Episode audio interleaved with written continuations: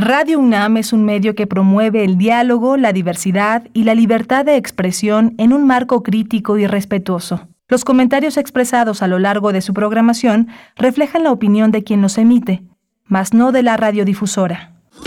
Radio UNAM presenta Primer Movimiento, El Mundo desde la Universidad.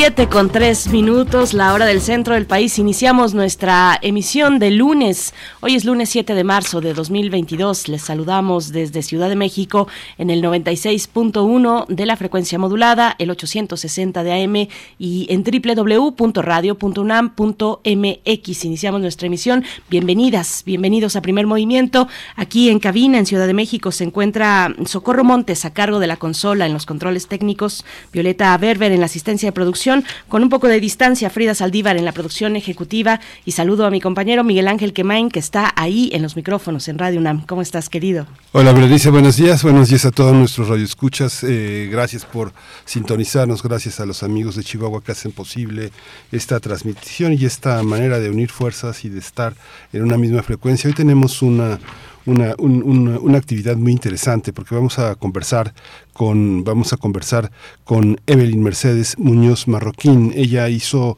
una, una estancia muy interesante en Chile, hizo un documental con este grupo de jóvenes, de mujeres que han trabajado por la libertad, por la democracia y que han conquistado en Chile un espacio fundamental para la diversidad, para, para, para todo lo que tiene que ver con este espacio de opresión y ha hecho hecho de regreso a, México. Ella vive en Puebla, vive este, en, en, un espacio en el que ha sido posible eh, indagar en las mujeres nahuas de la Sierra de Puebla a través de un documental Mujer de Tierra, un, documental conmovedor, un, documental sobre la sororidad y sobre la posibilidad de rehacer la vida una y las veces que sean necesarias para todas estas mujeres que vamos a ver en un documental que, que le dará la vuelta al país, que le dará la vuelta al país por fortuna.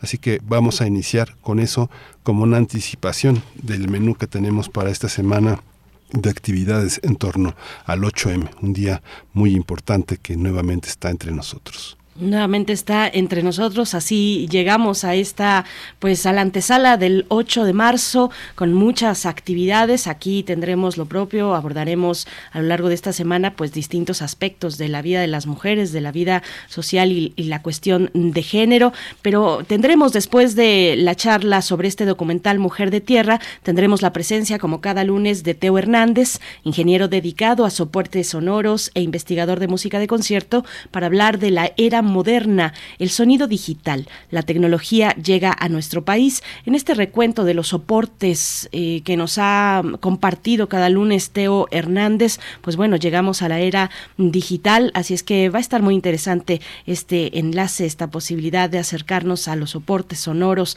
a través del conocimiento que, que tiene Teo Hernández al respecto.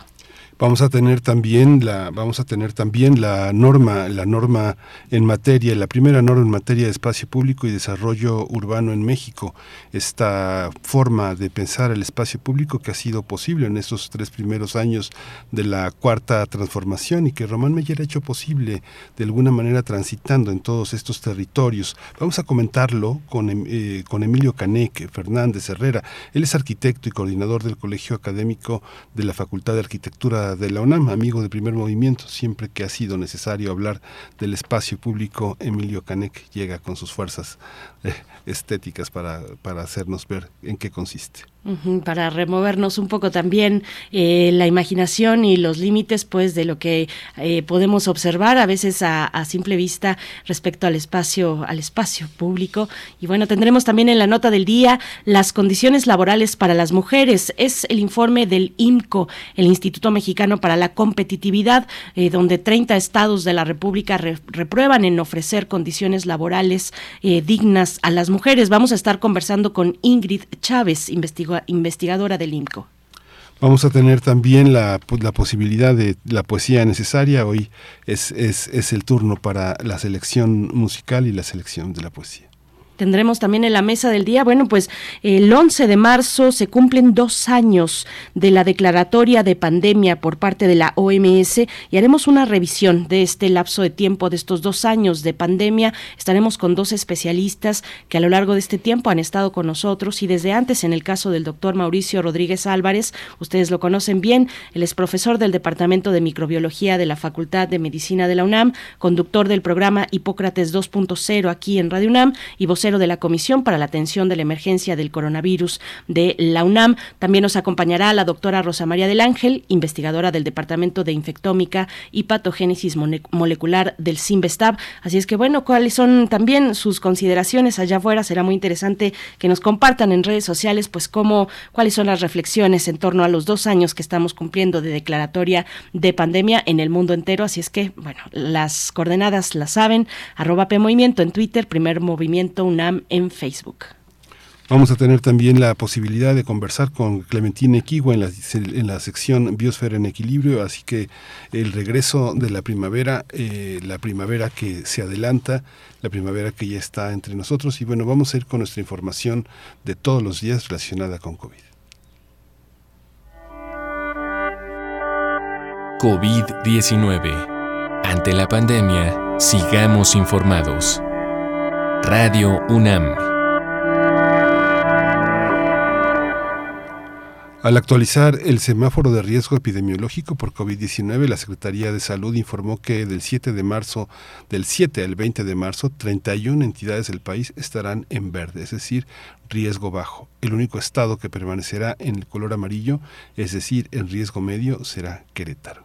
La Secretaría de Salud informó también que en las últimas 24 horas se registraron 35 nuevos decesos, por lo que el número de fallecimientos por la enfermedad de COVID-19 aumentó en México a 319.859. De acuerdo con el informe técnico que ofrecieron ayer las autoridades sanitarias, en este mismo periodo se registraron 1.905 nuevos contagios, por lo que los casos confirmados acumulados aumentaron a 5.564.985, mientras que las dosis de las diferentes vacunas perdón, aplicadas contra COVID-19 suman ya 183 millones 293 mil 06. Eh, los casos activos estimados a nivel nacional por la Secretaría de Salud son ya 30 mil 652.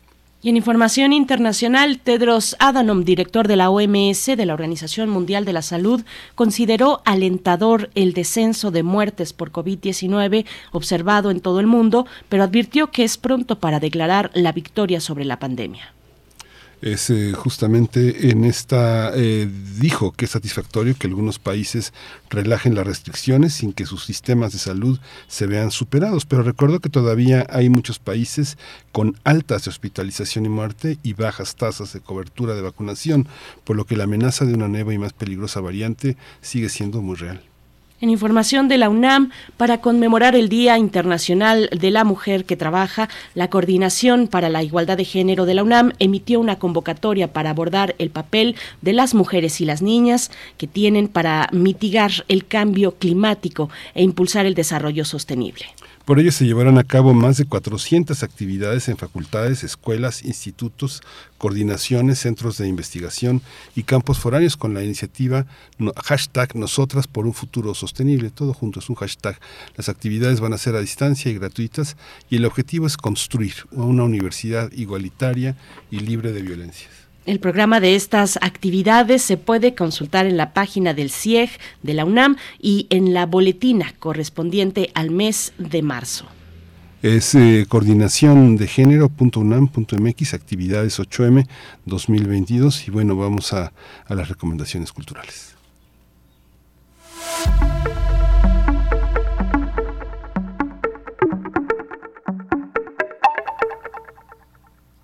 Vamos con recomendaciones culturales. Ser mujer en el post-patriarcado es el título del encuentro que conjunta a diversas mujeres para que desde sus actividades cotidianas y sus activismos compartan escenarios donde el patriarcado esté superado y surjan nuevas posibilidades de convivencia.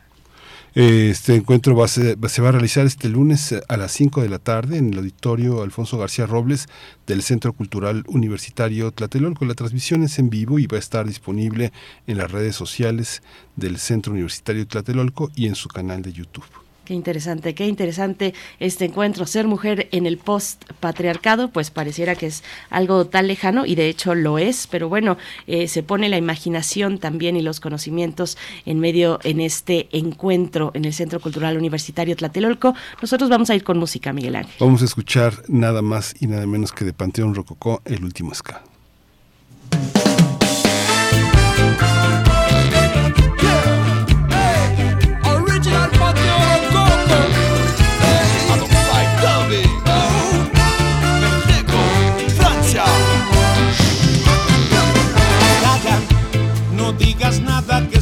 Que esta noche es de los. No recordemos el pasado, por favor. No tiene caso volver a lastimar las viejas heridas. Vamos, ya no me expliques la razón del desamor. No comentamos, por favor, el mismo error. No tiene caso volver a reavivar las viejas rencillas. Aquellas noches, las noches de ayer, Aquellas noches, noches de tu piel, cuando por fin te pude acariciar. Quiero que vengas y me digas que me amas y me quieres, aunque no sea verdad. Quiero que me mientas al oído mientras bailas tú conmigo. El último ska, no, no comprendo qué carajo sucedió. ¿Cómo le explico a este tonto corazón? ¿Cómo me duele? ¿Cómo me gasta? ¿Cómo me sangra el estar lejos de ti? Si entendieras que nunca hubo una razón, en mi cabeza era todo confusión,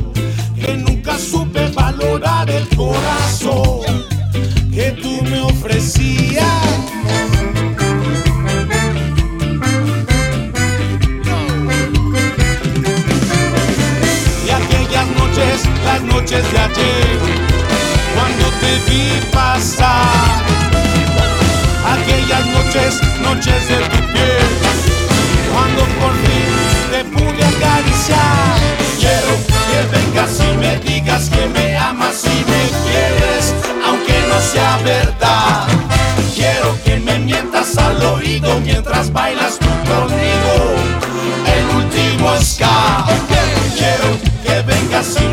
digas que me amas y me quieres, aunque no sea verdad. Quiero que me mientas al oído mientras bailas tú conmigo el último ska.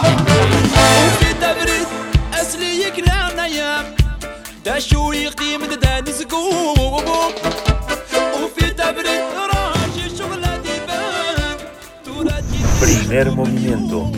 Hacemos comunidad con tus postales sonoras Envíalas a primermovimientounam.gmail.com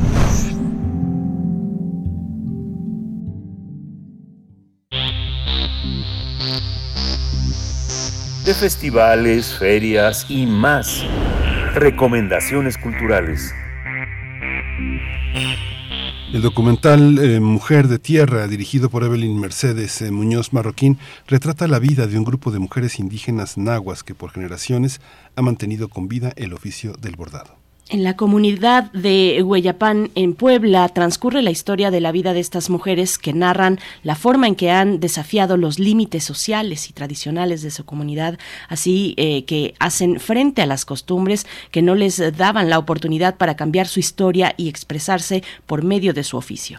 Este documental, producido por Erika Santos, entrelaza su trabajo mediante bordados, así como la rebeldía y el amor propio que les permite transformarse a sí mismas y cambiar el rumbo de su historia. Invitamos al público para que conozca la historia de estas mujeres y tendremos una charla esta mañana con Evelyn Mercedes Muñoz Marroquín, directora de cine documental, directora de Mujer de Tierra. ¿Cómo estás, eh, Evelyn Mercedes? Gracias por, por estar aquí en este espacio, por compartir tu trabajo, el trabajo de muchas mujeres que están involucradas en este proceso creativo. Buenos días. Hola, ¿qué tal? Buenos días. Saludos a todos los que nos escuchan en la Ciudad de México. Muchas gracias a ustedes por la oportunidad y aquí estamos. Muchas gracias. Gracias, Evelyn. Pues eh, es un documental, es un documental corto, es un corto, este, sin embargo, lo que se deja ver desde que arranca es la historia de un proceso, que es algo muy difícil, porque es la historia también de un concepto. Cuéntanos, Evelyn, ¿cómo, cómo fue, cómo lo, cómo, cómo lo concebiste y por qué te interesó ese espacio particular de la Sierra de Puebla? Bueno, pues nos interesó porque primero esa comunidad es muy conocida por los procesos eh, ancestrales que todavía guardan en, el en el bordado, el teñido, hacen todavía técnicas muy antiguas y tienen este cierta relevancia, ¿no? Ese esta comunidad de Goyapán Puebla justo precisamente por esos conocimientos, ¿no? Que todavía guardan y los conservan sobre todo las mujeres. Las mujeres son las que se encargan de ese oficio. Fuimos a la comunidad por este interés en grabar los procesos, los bordados, pero cuando conocimos a este grupo de mujeres, todas las protagonistas son parte de un grupo de bordado que se llama Tamachik Chihuat y ellas ya llevan más de 30 años juntas. Y cuando nos empezaron a contar sus historias, nos dimos cuenta que más bien el foco de la historia del documental queríamos que fuera la historia de ellas, ¿no? El cómo a través de los años fueron dándose fuerza entre ellas mismas y formando una comunidad entre mujeres bordadoras precisamente para poder dedicarse a su oficios y, y fueron descubriendo ¿no? sus derechos como mujeres indígenas, fueron descubriendo su voz y fueron formando esta comunidad entre ellas y ese se volvió el foco del, del documental. Evelyn, ¿cómo es, cómo es la vida de, este grupo de mujeres? ¿Por qué, ¿Por qué les llama la atención? Digo, queda de manifiesto inmediatamente, como dice Miguel Ángel, al ver el, documental, pero cuéntanos un poco para, para que la audiencia tenga una idea de lo que ustedes encontraron, del asombro seguramente que tuvieron al escuchar a estas mujeres eh, tan firmes, tan eh, pues convencidas de lo que significa ser mujer, ser mujer en colectivo, eh, ser mujer frente a las tradiciones, frente a algunas prácticas prácticas eh, que las eh, mantenían y que a muchas mujeres en este país mantienen eh, pues bajo la sombra de sus maridos, de los hombres de la comunidad, de una manera a veces violenta. Cuéntanos de qué trata, por qué, por qué te llama la atención, les llama la atención la vida y el testimonio de estas mujeres. Pues a mí sobre todo me llamó la atención porque estaba leyendo en ese entonces por la investigación del documental eh, mucha teoría feminista, ¿no? mucha teoría del feminismo comunitario. Y, y sobre todo me, me sorprendía que ellas, a pesar de no tener esta teoría, las decisiones que tomaban en privado era lo que las hacía fuertes y lo que las hacía eh, pues liberarse no de todas estas viejos viejas concepciones. Y y sobre todo ahorita que estamos hablando del cortometraje en el marco del del Día Internacional de la Mujer, que es mañana, el 8 de marzo, eh, me di cuenta, ¿no? De cómo no solo existen las mujeres que estamos en, en la ciudad, o no solo esas luchas son importantes, sino también en comunidades hay mujeres que están haciendo su propia lucha y sobre todo me interesaba retratar retratar esto, ¿no? De cómo eh, aún en comunidades digamos, lejanas para nosotros, hay mujeres que están luchando por, su, por sus derechos. Y esa es la importancia de, de la historia de ellas. Es muy interesante y muy conmovedor darse cuenta, bueno, el feminismo es una teoría que se alimenta fundamentalmente de la práctica y que justamente la práctica es la que permite entender qué son los procesos que están viviendo.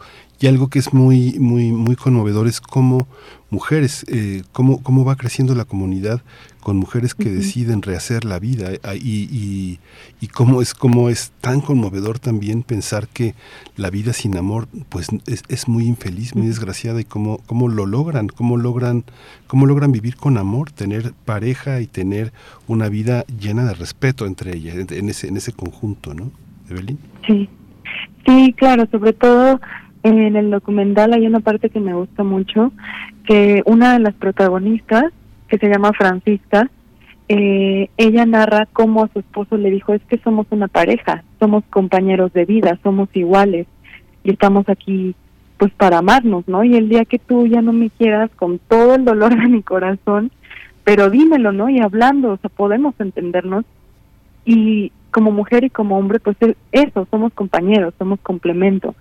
Eh, ellas me enseñaron pues muchas cosas, ¿no? Durante esa, por ejemplo, y durante las entrevistas, pues, pues sí, todo, todo lo que nos platicaban, todo lo que hablábamos, pues sí se volvieron pues muchas lecciones de vida y enseñanzas que nos compartieron ellas y una parte son las que las que logramos transmitir en el documental.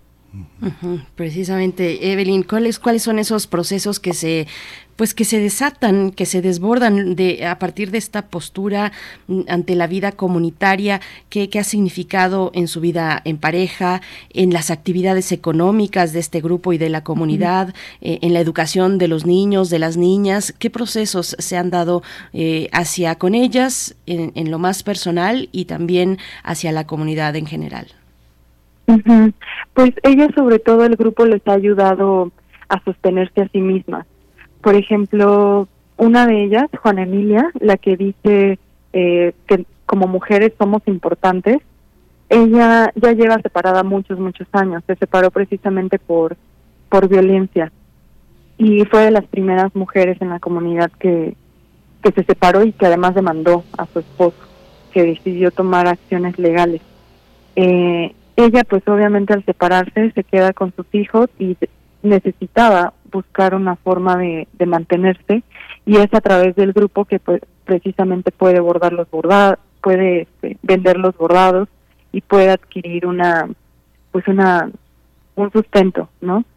Y, así como ella hay muchas mujeres en el grupo, son alrededor de 100 mujeres, nosotras solo nos enfocamos en cinco, pero para ellas pues sí es es una forma de vida, es, es un grupo que les ofrece apoyo también.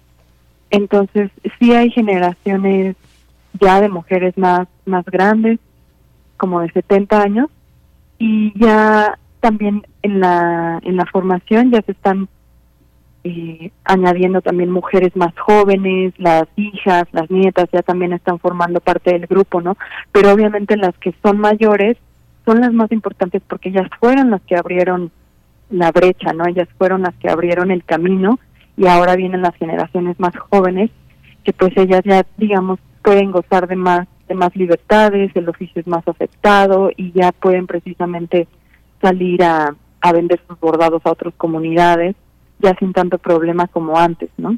Entonces, sí, sí ha sido el grupo muy importante para ellas sobre todo porque esta forma de sustento les da les da libertad, o sea, hay es muy importante que las mujeres tengamos libertad económica y en las comunidades no es muy común.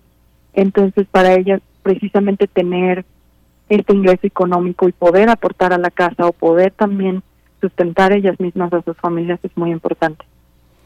Sí, esta, esta cuestión que, que señala Evelyn parece, parece obvio, pero pues todos vivimos hasta el último día, ¿no? Pero eh, esta, esta manera de vivir hasta el último día, pues se puede pensar así porque es una vida sin prestaciones, es una vida con horarios y con tareas, pero sin prestaciones. Ahí me asombra mucho cómo hay que ganarse la vida diariamente y cómo el dinero no implica una jerarquía, lo que implica es una división del trabajo en el que hay una horizontalidad que es muy, muy, muy asombrosa. La generosidad de los demás creo que en la salud y en la, y en la enfermedad y en la administración de los bienes es algo fantástico. Estas lecciones forman parte de eso, ¿verdad? Me imagino, ¿no? Sí, sí. Para ellas pues sí es muy muy importante, ¿no? Recibir este sustento y, y justamente, ¿no? A través del grupo, hablando también de los derechos de las mujeres indígenas, ellas pudieron recibir capacitaciones y y se fueron enterando, ¿no? De los derechos que tenían como mujeres. Y, y sí, justo la líder, que es la que en una escena está atravesando la plaza principal del centro de Guayapan, ella dice, ¿no? Para ser, para ser líder, ¿cómo iba yo a tener miedo, ¿no? Si yo tenía miedo, ¿cómo podía liderar un grupo de mujeres? Y creo que lo que dices es, es muy fuerte y es muy importante, ¿no? Como la liberación de una sola mujer o como el que una sola mujer aprenda y transmita su conocimiento a las demás, em, las empodera a todas, ¿no? Eso también es muy importante. Evelyn, ¿cómo, ¿cómo la recibe la comunidad? Porque, porque no es sencillo, evidentemente, no es sencillo romper con ciertas prácticas tradicionales, el divorcio, por ejemplo, en, en una comunidad, eh, en cualquier comunidad, pues, pero más en una pequeña comunidad eh, con estas eh, tradiciones, pues, ancestrales. ¿Cómo, ¿Cómo han sido recibidas por la comunidad? ¿Qué percibieron ustedes también eh, como equipo de trabajo?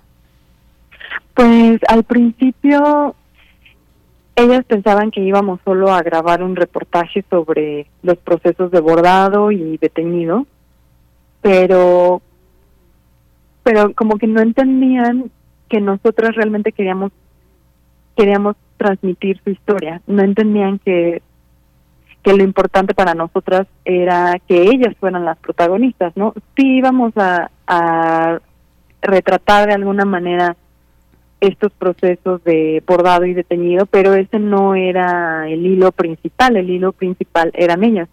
Y al principio como que no entendían, les daba pena, este, decían que no. Obviamente también les daba pena porque no querían que las personas de la comunidad lo vieran, ¿no? Decían, pero ¿y si lo ven los de la comunidad, qué van a decir? Entonces, nosotras sí entendimos que teníamos que llevar un proceso un poco más más lento y más íntimo con ellas. Al principio no las grabábamos, simplemente íbamos a platicar con ellas, yo llevaba un cuaderno de notas y íbamos a visitarlas más o menos cada mes o cada tres meses, porque también Erika y yo estábamos en la escuela, entonces cuando podíamos íbamos, las visitábamos, a veces tomábamos este algunas fotos y eso era lo más, no no grabábamos con ellas con la cámara hasta que ya tuviéramos más más confianza, ¿no? Y justo el proceso del guion, ya cuando ya cuando conocimos a las protagonistas y, nos dijeron que sí, decidí irme a la comunidad un mes a pues a vivir con ellas precisamente para poder compartir su cotidianidad y poder tener el tiempo de escribir el guion y ya ahí pues entre por fin pude entrevistarlas. O sea me tomó un año eh, ya entrevistarlas y grabarles la voz y poder escribir el guion. Antes antes no solo eran como notas y algunas fotos pero precisamente era porque nos importaba pues ganarnos su confianza no sobre todo. Así fue así fue el trabajo Ahora que lo cuentas así, bu- bueno, este, eh, eh, uno puede entender más en qué consiste esta, este, lo- lo- la síntesis poética que se puede ver en, la- en las imágenes, Evelyn, porque pareciera que te levantaste un día, abriste la cámara y el lente captó esa bruma, esos verdes, todos esos matices que forman parte del aliento y de la y de la manera de mirar y la manera de integrarse a un paisaje importante. Hay una hay una hay una cuestión que en el documental mexicano está muy presente, que es una parte como muy periodística, muy de registro. Sin embargo, aquí sí hay un énfasis muy muy poderoso en la poética, en las imágenes, en el ambiente. Y algo que también me llama la atención y que yo creo que también va, a ser señero en el documental mexicano por venir, es la presencia de la infancia, la- lo que rodea a las personas que están en el corazón del documental, que es algo que normalmente por la seriedad de los procesos se omite. ¿Cómo es esa parte? ¿Cómo es la parte de los niños? ¿Cómo tú, tú notas, hay, hay algo que te que te llamó la atención en esa, ahora que dices una estancia de un año, pues es ver crecer a los niños a lo largo de un año. Cuéntanos esa parte del proceso, Evelyn. Pues a mí en el, en el ideal me hubiera gustado mucho que la nieta de la líder, eh, que también se llama Teresita, ella también estuviera, que se viera un poco más, pero al final pues quedó solo entre las cinco protagonistas que están en el, en el corte y los niños sí están como parte del ambiente, ¿no? Y de la vida cotidiana. Sobre todo creo que con el que tuvimos una relación más cercana fue con Chuchito, que era el hijo de, de Virginia, que es la que trae el rebozo y lo va cargando. Él era el bebé más feliz del mundo. Ese bebé era muy sonriente, muy tranquilo. Eh, a veces lo entre tomas lo cargábamos o, o si Virginia tenía que ir a ir a dormirlo, pues bueno, le esperábamos, este en lo que lo alimentaba, lo iba a dormir y ya regresaba. Este, creo que con él fue con el que tuvimos una relación más cercana y con y con Teresita, la nieta de Doña Tere, pero ella nada más sale en la escena del comedor donde están comiendo todos juntos, que se ve la familia. Y, y sí, esas son unas partes que que logramos capturar. Y de ahí en fuera son las escenas que hay de un niño fuera de una casa o los niños que están corriendo en la calle fueron pues escenas que nos encontramos en la calle, no simplemente a veces salíamos a, a capturar la vida cotidiana y, y grabábamos las calles o necesitábamos tomas del pueblo. Y esta escena muy bonita donde están los niños corriendo pues sucedió así, simplemente teníamos la cámara encendida y los niños se nos acercaban, se nos acercaban a preguntarnos, ¿y qué están haciendo? ¿Y están grabando? ¿Y cómo se ve? Y empezaban a jugar con nosotras y justo al fondo se ve la sonidista, la sonidista es la que está jalando unos cables y los niños estaban jugando con ella y se vienen corriendo hacia nosotros y, y decidimos grabarlo cuando vienen hacia nosotros corriendo. Entonces, sí, esos momentos fueron los que los que logramos capturar en el documental.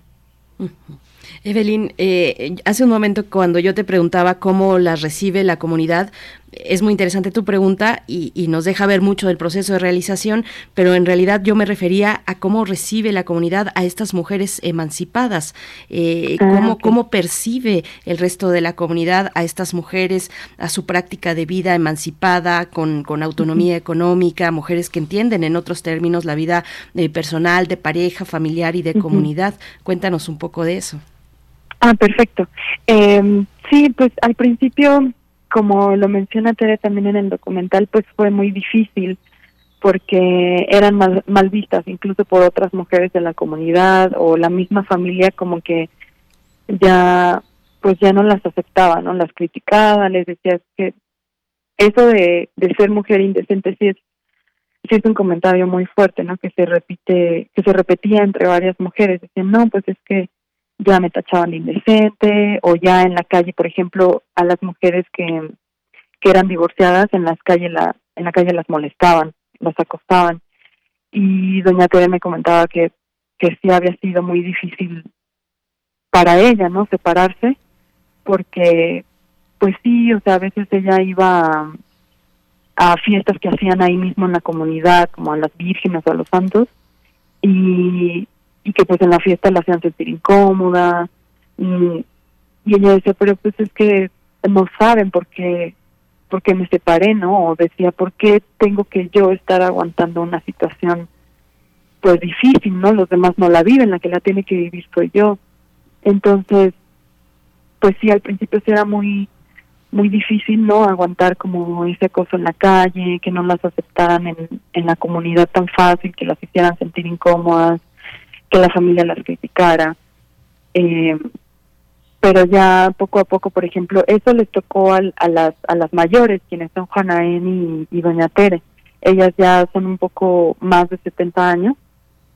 Y ya Doña Virginia, que es la más joven del corto, ella es la que tiene el bebé ella, por ejemplo, ya no le tocó tanto eso, ya es más más fácil, incluso su mamá, que es con la que está abordando, dice, nosotros la ayudamos a separarse. ¿Por qué? Porque ellos sabían por lo que estaba pasando su hija y decidieron apoyarla. Dijeron, no, pues porque ella va a aceptar pues lo que las generaciones anteriores, ¿no? O sea, entre ellas mismas ya saben que, pues, qué es lo que tiene que cambiar y, y doña Virginia pues sí logró casarse otra vez, que eso es muy, eso ya es muy raro también.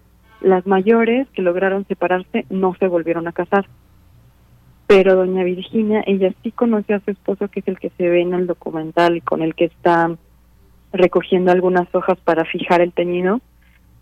Eh, pues él, él muy respetuoso, él en todo momento se ve que de verdad la ama y la respeta y por eso se volvió a casar con él.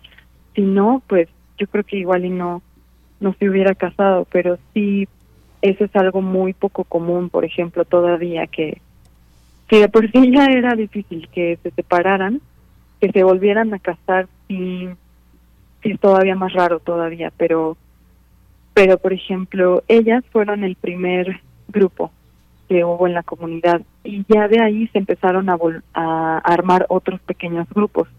Y ya actualmente en la comunidad no solo está hecha, eh, está Tamachi sino también ya hay otros pequeños grupos de mujeres bordadoras que también eh, están vendiendo sus bordados, eh, a veces también abren locales o en sus mismas casas tienen sus bordados y, y los venden y entre y ya son varios grupos. Entonces yo creo que sí el grupo de ellas abrió la brecha para que otras mujeres también pudieran abrir sus propias organizaciones. Y es bueno y es también muy interesante, Evelyn, también ver que bueno, el, las, en las elecciones pasadas, el año pasado, es la primera vez de una, una mujer que gobierna el, el Guayapan hay una hay una parte que, que, que, resulta muy complejo. Yo veo yo veo digo yo no conozco Guayapan sabes pero veo las imágenes y veo pues hay mucho, hay mucho, eh, evidentemente hay mucho sobrepeso, hay mucha, hay muchas tienditas como que evidentemente venden lo que las tienditas de cualquier ciudad del país venden, ¿no? Harinas, azúcares, toda esta parte ha sido también, me imagino, una lucha fuerte. Ahora la presidenta municipal es Pascasia Cecilia Jaime Lino, ella es hija de una de las textileras eh, más importantes, es la primera vez que, que gobierna una mujer. ¿Tú crees que en, en eh, eh, para, para los hombres, para los hombres que viven ahí, el desarrollo que del reconocimiento de lo textil, del trabajo, de la posibilidad de vivir y gobernar por, por las mujeres, ¿tú crees que modifique los hábitos de migración, que modifique los hábitos de educación? ¿Crees que se encamine hacia eso? Tú como mujer joven que lo que lo percibes, ¿lo puedes percibir? ¿Se, se percibe eso? Los hábitos de de educación, de, migrar, de, de, de, alejarse, de alejarse de la, de la comunidad para ir a buscar trabajo a otras partes. Digamos que pienso, pienso en Pascasia porque ella es hija de una de las mujeres más respetadas del arte popular mexicano, doña Manuel, una de las textileras más importantes en ese, en esa, en esa parte. Eh, en Guayapan, ¿tú crees que eh, el gobierno de una mujer, una comunidad creciente de mujeres, más de 100, ¿tú crees que modifique hábitos de de gobernanza, de migración, de exigencia frente a las autoridades estatales? Eh, de hecho es muy curioso porque cuando estábamos grabando el documental todavía era un presidente municipal y, y hablábamos no con doña Tere y me decía no yo creo que es muy difícil que aquí en la comunidad haya una presidenta municipal no ha habido yo lo veo muy difícil y ya ahora que por fin está la primer mujer eh, presidenta municipal de Guayapán, pues es histórico, ¿no? Y sobre todo yo creo que es muy importante para para las mujeres, ¿no? Que una mujer esté en un, en un puesto tan alto dentro de la comunidad y que sea la líder de, del municipio, pues sí, sí es importante, ¿no? Yo creo que sí puede realzar su, su confianza, ¿no? En, en que pueden llegar a estos puestos no tan altos y que una mujer puede ocupar el puesto de presidenta municipal es muy importante. Eh, en la comunidad la migración era más sobre todo de hombres y las mujeres que tenían este oficio pues se quedaban, ¿no? Se quedaban en la comunidad. Eh, también era común que se fueran o a las ciudades, a la Ciudad de México, a la Ciudad de Puebla, o por ahí hay una pequeña ciudad cercana que se llama Teciutlán, y migraban precisamente a estas tres ciudades, o ya era muy raro que precisamente migraran a, a los Estados Unidos. Yo creo que ojalá sí modifique eh, ciertas ciertas creencias no limitantes el, el que una mujer ahora esté liderando el pueblo y sobre todo pues que abra más oportunidades, ¿no? Que abra más oportunidades tanto para los hombres como para las mujeres, los niños que están en la comunidad. Yo creo que sí es importante, es histórico que una mujer sea la primera presidenta en estos momentos claro. Bien, pues Evelyn, nos vamos acercando al final de nuestra charla y a mí me llama la atención que el equipo, bueno, me llama la atención y no, pero es de destacar, por supuesto, que el equipo que encabezas es un equipo de mujeres. Eh, eh, tú estás, por supuesto, en la dirección y en el guion. Eh, la producción ejecutiva es de Erika García Santos, la dirección de fotografía Andrea Abigail Caballero, la edición de Ana Laura Calderón, la música original de Jimena Contreras. El diseño sonoro, Andrea González Guzmán y Paula Córdoba. Cuéntanos de, de, esta, de esta idea, ¿fue azaroso o así lo decidiste o lo pensaste desde el principio? ¿Cómo son también sus, sus procesos creativos como un equipo de trabajo conformado por mujeres? Sí, fue una decisión que tomamos a plena conciencia desde la preproducción. Sabíamos que si estábamos retratando un grupo de mujeres y teníamos un grupo de mujeres tan fuerte frente a la cámara, nosotros teníamos que tener el mismo, reflejar, ¿no? Lo mismo detrás de la cámara y queríamos sobre todo pues apoyar también a mujeres de la industria cinematográfica, que sabemos que es una industria pues mayormente ocupada por por hombres o los hombres son más fácilmente reconocidos, digamos. Y y sabíamos sobre todo que por la naturaleza de las historias, la delicadeza de los que nos contaban, y sobre todo que eran procesos muy, muy íntimos, lo mejor era que el equipo de rodaje fuéramos todas mujeres para que pues pudiéramos tener ese mismo clima de confianza entre todas, ¿no? Eh, fue así como decidimos que tanto el equipo de rodaje como el equipo de postproducción serían mujeres, ¿no? Tanto para en rodaje para alimentar esta confianza entre nosotras y en postproducción para que precisamente pudiéramos apoyar el, el trabajo de otras mujeres cineastas, ¿no? Y hicimos todo lo posible porque la mayoría fuéramos mujeres, ¿no? Las, las sonidistas, postproducción, la música, la que interpreta la música también eh, es una chica que se llama Mónica y ella interpreta la música, Jimena la compone y hace toda la la postproducción de la música y sí decidimos encontrar a estas mujeres. En algunos momentos sí fue un proceso un poco difícil, sobre todo en la postproducción. Corrección de color nos costó algún trabajo encontrar una mujer, porque la mayoría de los estudios tienen hombres corrigiendo color. Entonces encontramos a, a esta chica creo que por su currículum, algo así, pero sí nos tomó un tiempo, un tiempo, sobre todo en postproducción. Pero sí estamos muy contentas de, de haber tomado esta decisión porque, porque sí, entre todas, tanto la historia como frente y detrás de la cámara somos mujeres, ¿no? Mujeres retratando mujeres y creo que eso también es muy, es muy importante. ¿Qué le espera? ¿Qué le espera? Ya finalmente, Benítez, te, te, despedimos ya con esta última pregunta. Este, ¿Qué le espera al documental? ¿Dónde lo podemos volver a ver? Estuvo en Filmin Latino, estuvo en Canal 14, ha estado, ha estado muy, muy, muy activo, con mucha vida, con mucha presencia en muchas partes, pero ¿dónde va a estar ahora? ¿Cuál es, ¿Qué le espera? Bueno, por ahora, sí, como dices, Miguel Ángel estuvo en Canal 14, en Canal 22 y estuvo en Filmin Latino todavía hasta el primero o 2 de marzo que lo bajaron en la plataforma porque fue por un tiempo limitado.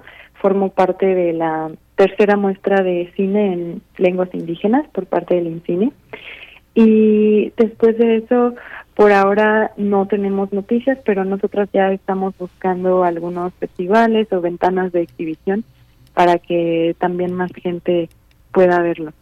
Pues cuando cuenten con ello, nos avisan para hacer partícipe también a la audiencia de Primer Movimiento y de Radio UNAM. Evelyn Mercedes Muñoz Marroquín, directora de cine documental. Muchas gracias, enhorabuena por este trabajo tan bello. Gracias y, también un, un, abrazo a todas, a todas las que integran el equipo y a las mujeres valientes de esta comunidad en Puebla. Muchas gracias, Evelyn. Claro que sí, muchas gracias a ti. Disfruté mucho la entrevista y muchas gracias por este, por este tiempo. Gracias. A ti, gracias. Nosotros también la disfrutamos mucho. Vamos con música. Alone Again, un clásico de Gilbert O'Sullivan.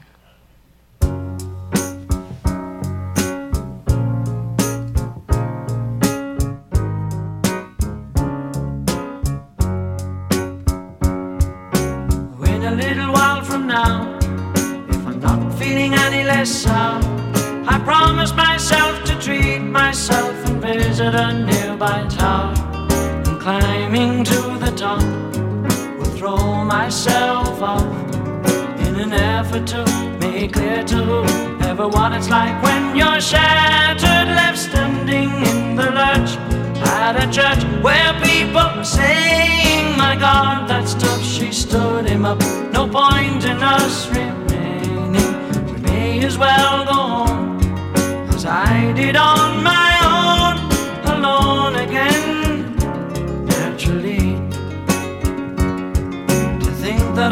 yesterday I was cheerful, bright, and gay, looking forward to wouldn't do the role I was about to play.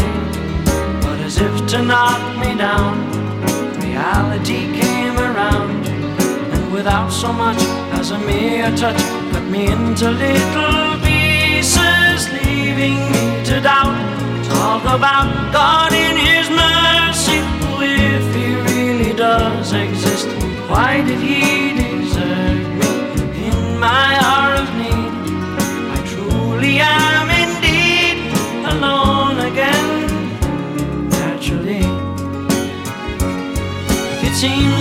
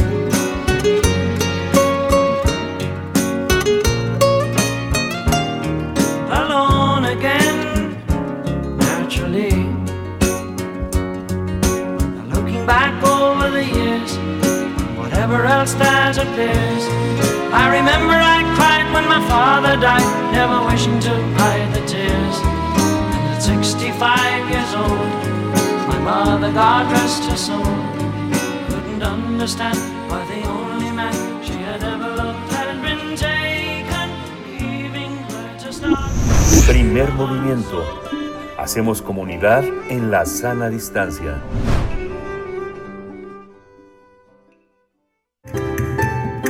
La música del mundo desde México. Saludamos esta mañana a Teo Hernández, ingeniero dedicado a soportes sonoros e investigador de música de concierto aquí en la Música del Mundo desde México para seguir este hilo. Ay, a ver si todavía está por ahí, Teo. Seguir este hilo. Ahí estás, querido Teo. Eh, Continuar con, con esta charla, estas entregas sobre pues los distintos tipos de soportes y de procesos de grabación y lo que detonan en el ámbito de lo sonoro y toca el turno a la era moderna, el sonido digital, la tecnología llega a nuestro país. Teo, ¿cómo estás? Bien, muy bien, muy buenos días, Berenice, Miguel Ángel, todo el equipo de Primer Movimiento y por supuesto el auditorio de, de Radio Universidad, ¿no? Buenos días. Pues sí, efectivamente, a, mí- a mí me parece que es un tema fundamental este de los soportes sonoros, porque de alguna forma hemos visto cómo el mundo cambia a través de, de la industria. De hecho, habíamos comentado también que el- eh, las relaciones entre el público y la música eh, fueron de- drásticamente cambiadas por los por los este diferentes tipos de soporte no la industria del disco eh, vino a, a cambiar incluso por mencionar uno de tantos aspectos, la longitud de las canciones, cuando se inventó el cilindro, el cilindro de cera y empezaron a grabarse las canciones, pues había determinado tiempo y entonces las compañías dijeron, pues las canciones que no pasen de estos cuatro minutos y esa es la razón por las cuales nuestras canciones duran de tres minutos a cuatro aproximadamente, ¿no? Pero bueno, eh, ya llegando a la época digital, lo que tenemos es un cambio de paradigma absoluto, ¿no? Nosotros vivimos en un mundo que podríamos llamar un mundo analógico, esto es un mundo de señales continuas. Eh, lo que nos las computadoras vienen a proponernos es que este mundo vamos a, modificarlo y vamos a tomar muestras de ese de eso de esa, de esas señales que son continuas. O sea vamos a eh, y esas muestras vamos a convertirlas a su vez en un archivo. Y este archivo va a ser no va a ser otra cosa que un archivo numérico no esto esto es este digamos absolutamente nuevo y diferente no lo que se hace en términos técnicos es muestrear, lo que, lo que en un término espantoso del inglés, samplear, ¿no? Entonces se muestrea la, la señal analógica, eh, por supuesto con determinados este, parámetros, ¿no? Eh, hay una cosa que se llama el teorema de muestreo o teorema de Nyquist que lo que nos dice que la señal, si nosotros queremos recuperar una una señal a través de cierto tipo de, de, procesos, por supuesto matemáticos, nosotros tenemos que muestrear esa señal al doble de frecuencias que contenga. Por ejemplo, si el oído humano alcanza hasta oír hasta 20 Hz, bueno, pues entonces tendríamos que en principio hacer tomar muestras a 40.000 Hz. Para, para se hace un estándar en la industria en la industria de la de la grabación y lo que se hace es muestrar a 44.1 kilohertz, o sea, 44.100 kilohertz, y se toma un, la palabra de, de, el bit a, a 16, ¿no? Eh, esto es eh, para poner, para poder tener un archivo de una de una computadora. Actualmente este, ese fue el estándar, incluso el estándar que se utilizó para, para el compact disc, ¿no? Ahora cualquiera se preguntará, bueno, ¿y, y por qué muestrear? ¿Por qué tener un archivo? Bueno, en primer lugar, eh, a partir de esto, cualquier tipo de proceso que se le quiera hacer a la señal ya no va a ser un proceso eh, con, una serie de, filtros que nosotros teníamos antes o, una subida de volumen ya no va a ser una lógica. Ahora lo que nosotros vamos a hacer va a ser un proceso que se puede hacer operaciones matemáticas en una computadora. Y esto, bueno, si se tiene el suficiente ingenio y, y conocimiento, pues abarata los costos tremendamente, porque nosotros si antes teníamos un filtro de agudos que nos costaba muchísimo hacer por los componentes, pues ahora lo, único que necesitamos es un procesador rápido y un algoritmo matemático que nos permita hacer ese hacer ese filtro, ¿no?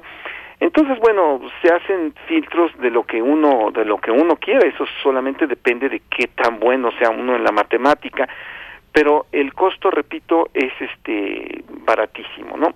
Y la otro, el otra ventaja es que si nosotros queremos copiar una señal, eh, analógicamente, si nosotros tenemos una cinta y la pasamos a otra cinta y de ahí la pasamos a un disco, siempre hay pérdida de información. En cambio, si nosotros tenemos un archivo, ese archivo lo pasamos y lo copiamos y no tenemos una copia, tenemos un clon. O sea, tenemos exactamente la misma información que teníamos en un principio. Entonces, la información musical, la información de visual, lo que sea que teníamos en un principio, la vamos a tener después. Ahora, por supuesto que los procesos se tienen que se tienen que depurar. Ahora se muestrea a, mucho más eh, eh, con, periodos de muestreo mucho más cortos, o sea, se, se, hacen muchas más muestras, se utilizan más bits para tener mayor calidad y después poder poder procesar, ¿no? Entonces este tipo de grabaciones llegan llegan a México y llegan básicamente con el con el este con un formato que se llamaba DAT Digital Audio Tape, ¿no? Estos este Digital Audio Tape empieza en México, se empiezan a utilizar en las grandes salas de conciertos, se empiezan a utilizar también en las grabaciones de, de música de música popular y bueno, suben la calidad y se transforma totalmente la industria del, del disco. Eh, hay, hay cambios enormes, ¿no? Bueno, el ejemplo que, quiero poner ahora es un ejemplo que a mí en lo personal me gusta me gusta muchísimo. Ya es una grabación bastante bastante moderna. Es eh, una, una grabación del concierto para piano de Ricardo Castro que hace a Rodolfo Ritter con la Orquesta Sinfónica de San Luis Potosí y mm, José Miramonte Zapata en vivo, ¿no? Entonces nosotros vamos a poder eh, apreciar la calidad que se tiene en una grabación con en vivo, cosa que sí se podía antes, ¿no? Pero costaba mucho dinero. Ahora ya no ya no cuesta tanto dinero, aunque ojo, eh, el hecho de que sea un proceso digital no implica que no tengamos un buen posicionamiento de micrófonos, una buena sala de conciertos, una buena orquesta, por supuesto. Eh, o sea, lo que me refiero, los elementos analógicos no desaparecen, simplemente el proceso y el almacenamiento eh, se vuelven mucho más eficientes, ¿no? Entonces me gustaría que escucháramos esta hermosísima versión del concierto para piano de Castro, que es un compositor del último romanticismo, y que eh, se separa de lo que es la música que, eh, que es de finales de, de este periodo, de, digamos de, del porfiriato, y deja de ser como música de salón para convertirse en una música mucho más profunda, ¿no? Este concierto es muchos dicen que es el primer concierto que se escribe en América y es muy probable que, que así que así haya sido. Entonces, pues escuchemos. Perfecto. Pues Teo, como siempre, muchas gracias. Nos encontramos en ocho días. Por acá nos pusiste a pensar un poquito en esta cuestión de las frecuencias de muestreo, pues como nosotros en radio también, eh, pues tenemos esos parámetros muy, muy presentes al entregar nuestras grabaciones. Te agradecemos, Teo, y dejamos con música también, uh, con esta propuesta tuya, a la Radio Universidad de Chihuahua. Hasta el día de mañana. Gracias, Teo. Hasta luego. Gracias a ustedes. Hasta luego. Vamos.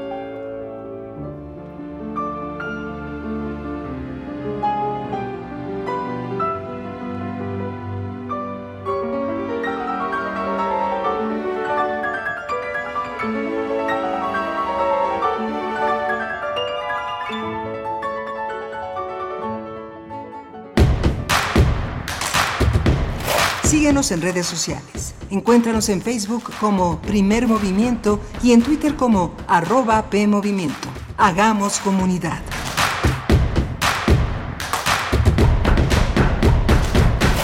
Hipócrates 2.0 Mantenerse informado es parte importante de la vida. La información nos da la oportunidad de tomar las mejores decisiones, principalmente para la salud. Soy Mauricio Rodríguez conductor de Hipócrates 2.0, donde cada semana llevamos para ti los mejores contenidos y especialistas en materia de salud. Escúchanos. Hipócrates 2.0, martes a las 18 horas, por Radio UNAM.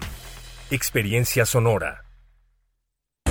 Este 10 de abril participaremos en el ejercicio de revocación de mandato. Para cuidarnos, el INE implementará protocolos sanitarios en todas las casillas. Debemos usar cubrebocas y respetar la sana distancia. Nos aplicarán gel antibacterial.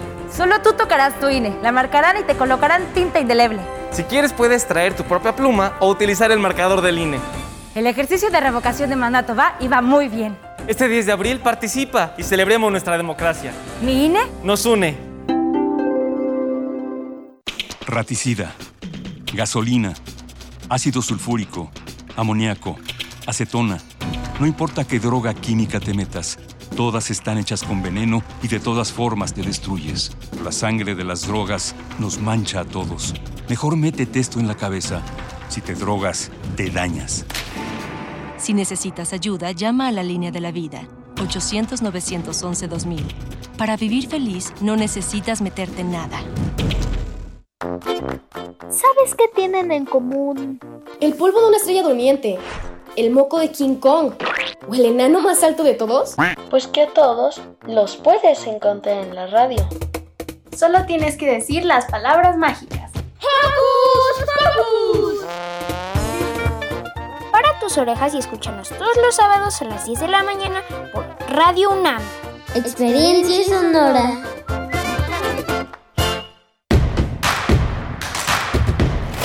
Encuentra la música de primer movimiento día a día en el Spotify de Radio UNAM y agréganos a tus favoritos.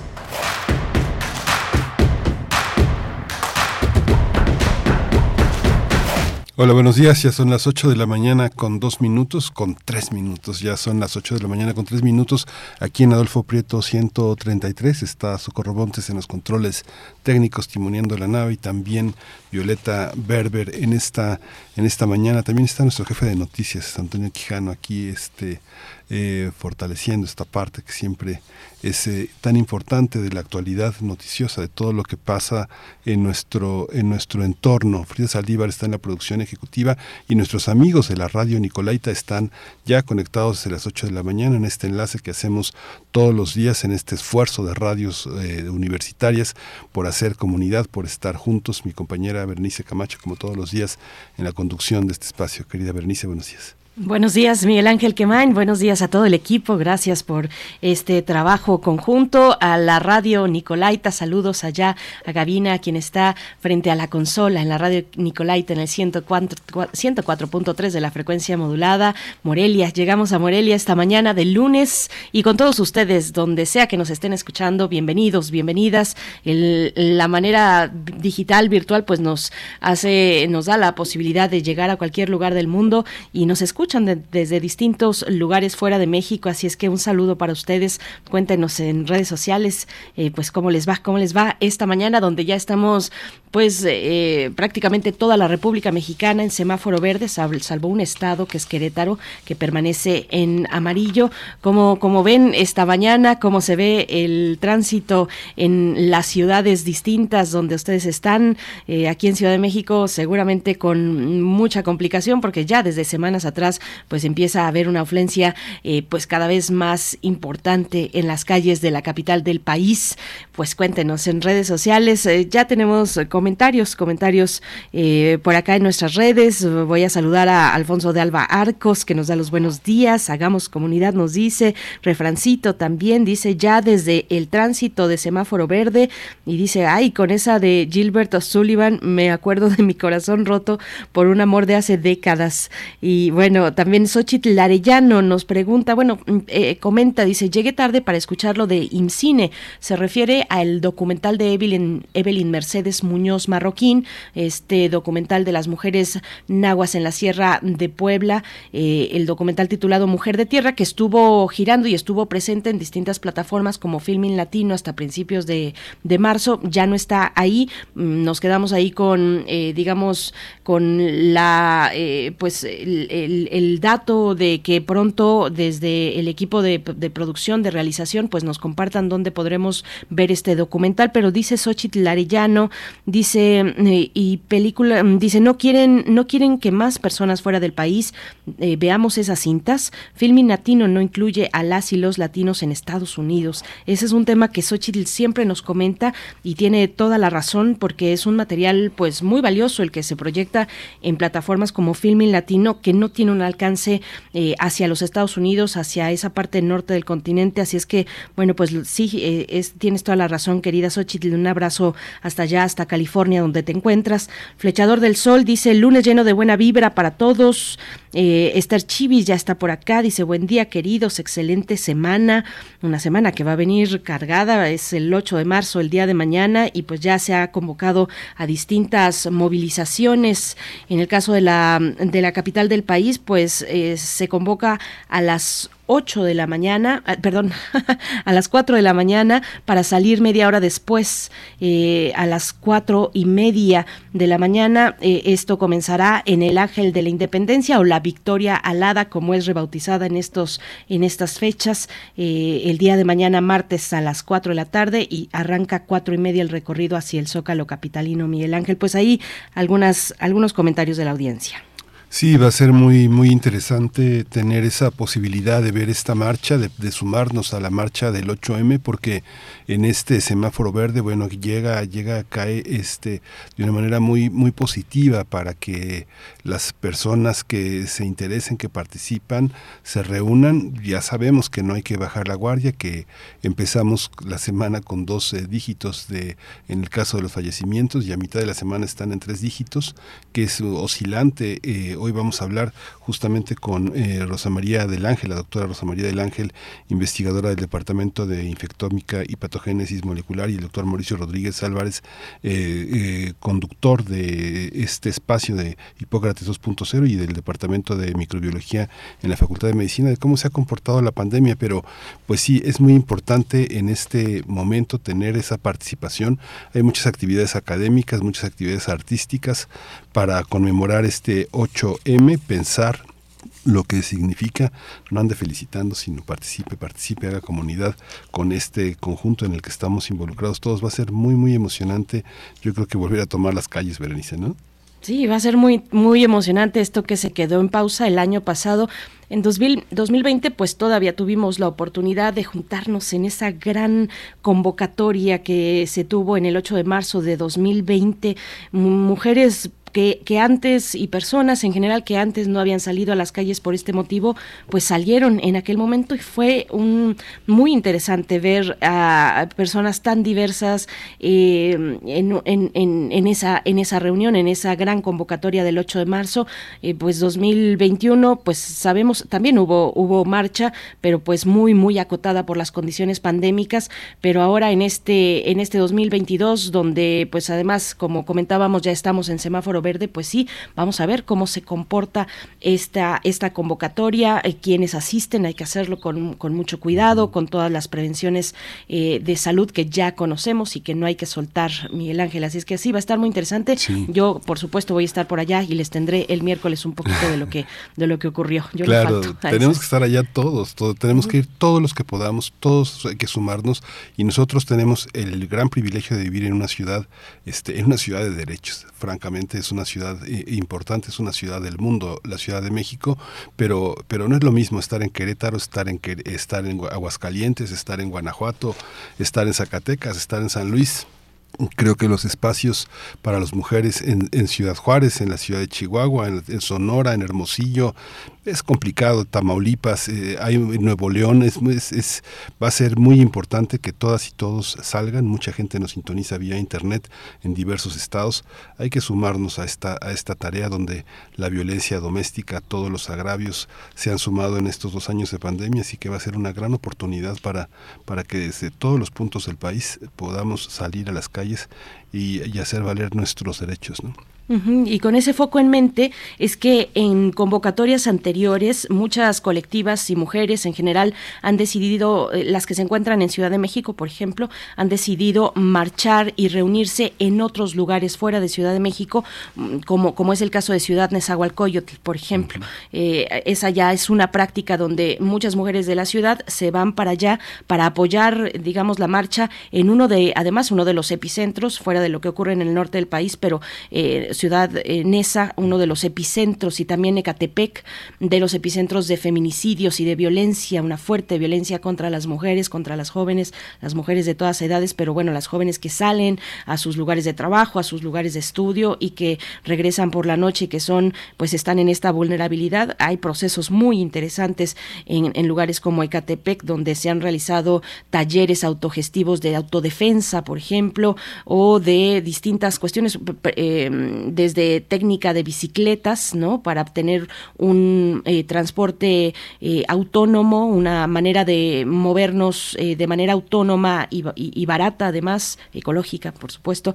Pero, pero bueno, se han dado ahí varias cuestiones muy interesantes ya desde hace mucho tiempo. Pero bueno, salgamos y si no podemos salir, también están las redes sociales que, por supuesto, empujan, empujan lo que se quiere hacer visible, que es la desigualdad, la violencia entre hacia las mujeres. Pues bueno, ustedes, ustedes cómo lo ven, cuéntenos en redes sociales. Nosotros en esta hora, en esta hora tendremos una conversación muy interesante. Vamos a estar en unos momentos con Emilio Canet Fernández Herrera, arquitecto y coordinador del Colegio Académico de la Facultad de Arquitectura de la UNAM, para hablar de la primera norma oficial mexicana en materia de espacio público y desarrollo urbano en México, que fue publicada en el Diario Oficial de la Federación en febrero de este año y que viene, pues es la primera en su tipo, viene a ordenar el espacio público y será muy interesante, Miguel Ángel. Sí, va a ser muy interesante y también vamos a tener en, la, las condiciones laborales para las, las, mujeres, el informe del IMCO.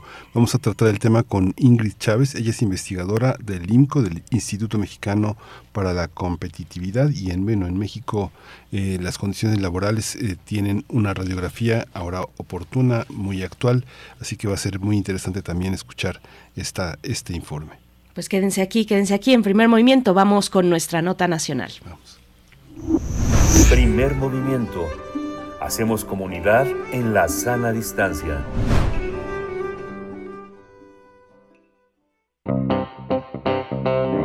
Nota Nacional. La Secretaría de Desarrollo Agrario, Territorial y Urbano, SEDATU, emitió el pasado martes 22 de febrero la primera norma oficial mexicana en materia de espacio público y desarrollo urbano en el país. Se trata de una herramienta de planeación urbana que está a disposición de todos los niveles de gobierno con el objetivo de mejorar las condiciones de bienestar de todas las personas y su derecho al uso y disfrute de espacios públicos de calidad.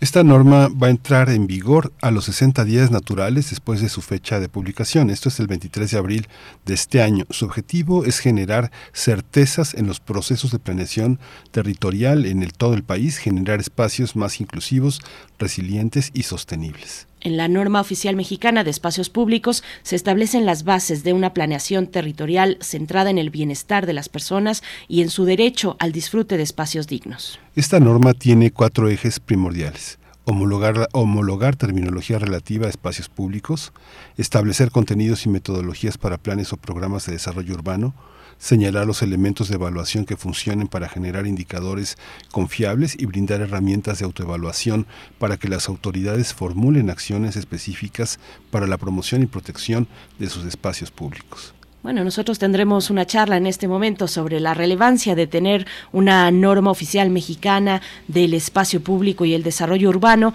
y nos acompaña a través de la línea un amigo de primer movimiento, Emilio Canec Fernández Herrera, arquitecto y coordinador del Colegio Académico de la Facultad de Arquitectura de la UNAM. Querido Emilio Canec, bienvenido a primer movimiento. Buenos días, qué gusto, ya tenía mucho tiempo de no encontrarnos, pero aquí estamos, Emilio, gracias. Berenice, buenos días. Pues sí, en efecto, ya teníamos tiempo de no escucharnos por acá, pero bueno, por acá andamos pendientes en todas las transformaciones que se están dando en materia de ordenamiento territorial y bueno, pues qué, qué gusto saludarles a ti y a eh, Miguel Ángel y pues obviamente a todo el auditorio que nos escucha. Muchas gracias, Emilio Canec Fernández. Pues ojalá ya pronto tengamos la oportunidad de, reunirnos eh, aquí en cabina, que comentábamos que pues es un espacio seguro, muy, muy, muy, muy, además confortable después de tanto tiempo de estar fuera. Emilio Canec, Cuéntanos, hicimos una, una introducción de la norma, los cuatro ejes primordiales que da la impresión de que estos ejes realmente son un combate al pensamiento burocrático y administrativo que prevalece en los distintos sistemas eh, de organización territorial del país, ¿no? que parece que están más diseñados para el coyotaje que para las personas. ¿Cómo esta norma trabaja en este sentido? Pues miren, yo creo que algo que, que llamó la atención eh, desde que se anunció esta esta NOM es porque tendría que aparecer una norma oficial mexicana, eh, eh, sobre todo eh, para pensando en los espacios públicos de los asentamientos humanos. O sea, su nombre técnico es la norma oficial mexicana NOM 001 CEDATU 2021, espacios públicos en los asentamientos humanos. Y es curioso porque de entrada, pues estábamos acostumbrados acostumbrados a que de alguna manera cuando se habla de asentamientos humanos pues hay reglamentaciones, hay normativas, pero no no habíamos identificado que pasaran por estas identificaciones de las normas oficiales mexicanas. Seguramente eh, quienes nos escuchen eh, recordarán que, que a veces es muy conocido eh, identificar que hay eh, algunos eh, elementos o algunas situaciones que tienen ese ese apelativo de una NOM, ¿no? O sea, como que eso da cierta garantía de calidad.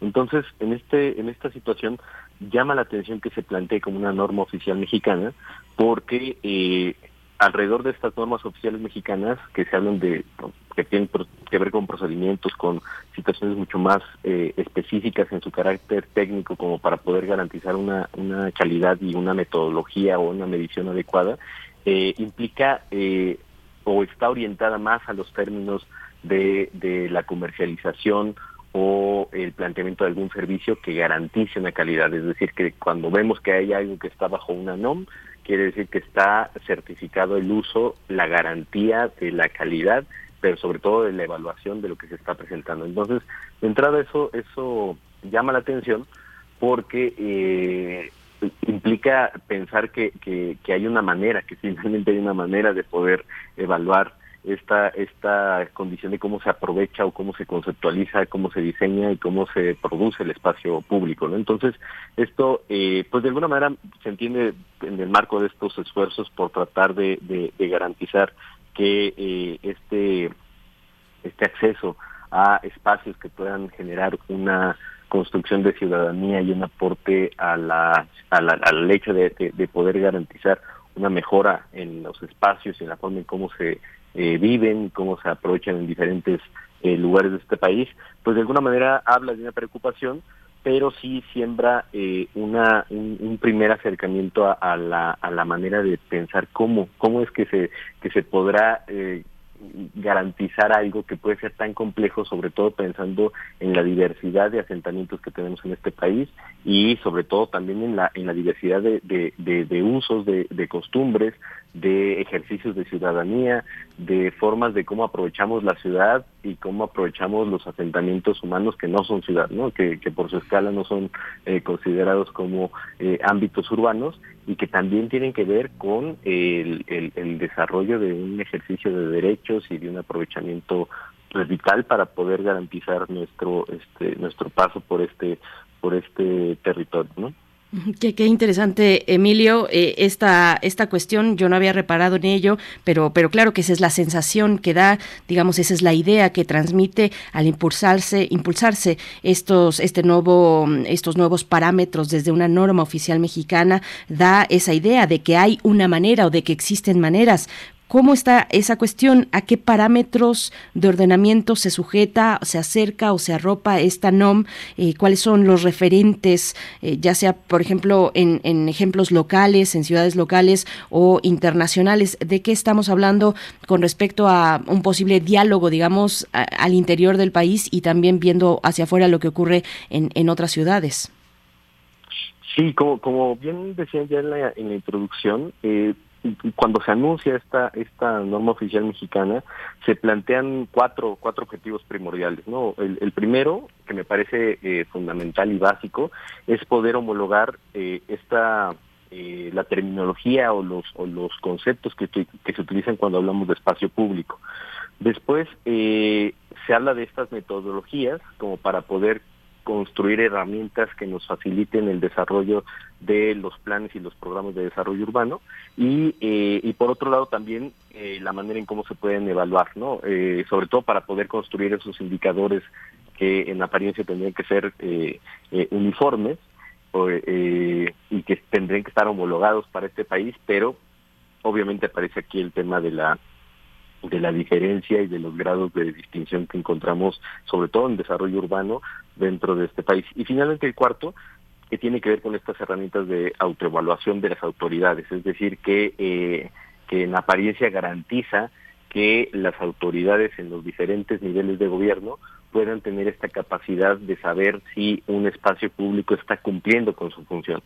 Eso de alguna manera pareciera que instrumentaliza, pero obviamente abre el espacio como para poder aportar en esta en esta condición de, de identificar de qué manera podemos hacer mucho más participativa, mucho más compleja la, la, la manera de evaluar estos estos eh, espacios públicos y su efecto en los asentamientos humanos. Y, y eso es lo que permitiría poder por lo menos poner en evidencia que hay una necesidad de evaluar y de poder garantizar que, que los espacios cumplan su función y no necesariamente que funcionen como, como actos de, de final de gobierno como, como históricamente nos ha pasado en este país y que de alguna manera no garantizan un efecto a largo plazo, ¿no? Que creo que esa es la otra, la otra eh, yo pensaría buena buena noticia alrededor de esta NOM porque finalmente estamos hablando de que se considera un largo plazo para poder desarrollar acciones que no necesariamente piensen en lo inmediato, sino que piensen en diferentes eh, plazos temporales y que de alguna manera eso pueda tener un efecto mucho más positivo en, en el desarrollo territorial. Hay una hay un aspecto, fíjate, estaba estaba revisando la norma, los las 20 páginas que están publicadas eh, como como parte de este de este espacio y aparece la palabra participación tres veces, Emilio, y justamente dice en, en, un punto, en el punto 10, sobre los elementos mínimos en los planes y programas, que se tiene que contemplar la participación social efectiva y genuina a través de la consulta y opinión y la deliberación con las personas y sus organizaciones e instituciones. Esta, esta, esta norma, esta decisión sobre el espacio público será también un mecanismo de participación ciudadana, una, una, una posibilidad de hacer eh, el espacio público en los asentamientos humanos, una posibilidad de convertir eh, también la ciudad, los espacios, en espacios para discapacitados, para niños, para personas de la tercera edad, para mujeres, una, una sociedad que cada vez, una ciudad cada vez más segura. ¿Eso, ¿Esto es así? Sí, yo creo que ese es el, ese es uno de los, yo, yo pondría ese como uno de los grandes cuestionamientos u oportunidades para esta NOM, porque de alguna manera el hecho de que abra la posibilidad de plantear el tema de la participación puede generar una oportunidad de, de, de ampliar la toma de decisiones. Eh, pareciera, si lo, si lo vemos este, fríamente, que son estos tres niveles de gobierno quienes se encargan de la producción de estos espacios.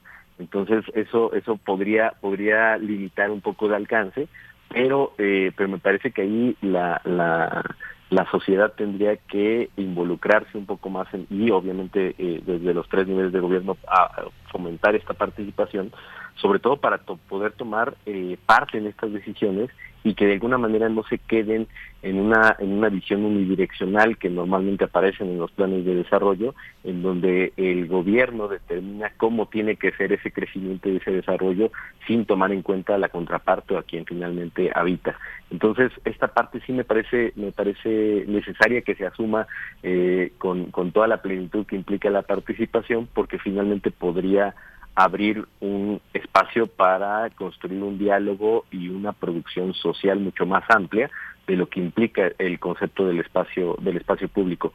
La tendencia que ahora, eh, pues obviamente estamos eh, reconociendo dentro de los ámbitos urbanos, ya ya por acá en este mismo espacio hablábamos de de, de esta de este planteamiento de la ciudad de los 15 minutos, ¿no? Que está este eh, que se está eh, eh, desarrollando en, en, ciudades como París, en donde se tiene que garantizar en la totalidad del, ejercicio vital el desarrollo y el aprovechamiento y la plenitud del uso de los espacios para poder garantizar que quienes habitan en estos lugares puedan tener cerca todos desde los elementos básicos de, de, de, de, consumo y de servicios hasta los elementos de equipamiento, pero también los elementos este, del trabajo.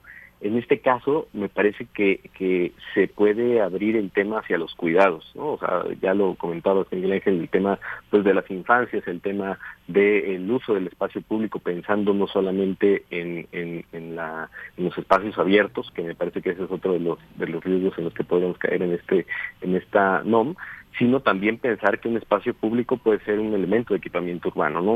una clínica, una escuela, un hospital, una biblioteca, eh, es decir, eh, que, que, pensemos que, que hagamos mucho más compleja la comprensión del espacio público, del concepto del espacio público, como para poder permitir que la, la ciudadanía se ejerza en diferentes escalas y con diferentes condiciones, ¿no? Desde eh, el, los cuidados incluso colectivos hasta eh, los cuidados de las infancias que tienen que ver con, por ahí me pareció curioso que, bueno, incluso este, hasta en las redes sociodigitales apareció ese comentario cuando, cuando se publicó esta, esta NOM, de eh, si los juegos infantiles solo tienen que ser para las infancias o más bien tenemos que pensar en juegos que también puede, podrían corresponder dentro del uso de los espacios públicos, dentro de los parques y demás, a eh, pues las personas adultas, ¿no? ¿Qué, ¿Qué, qué, tanto nos están limitando como para pensar que no podemos aprovechar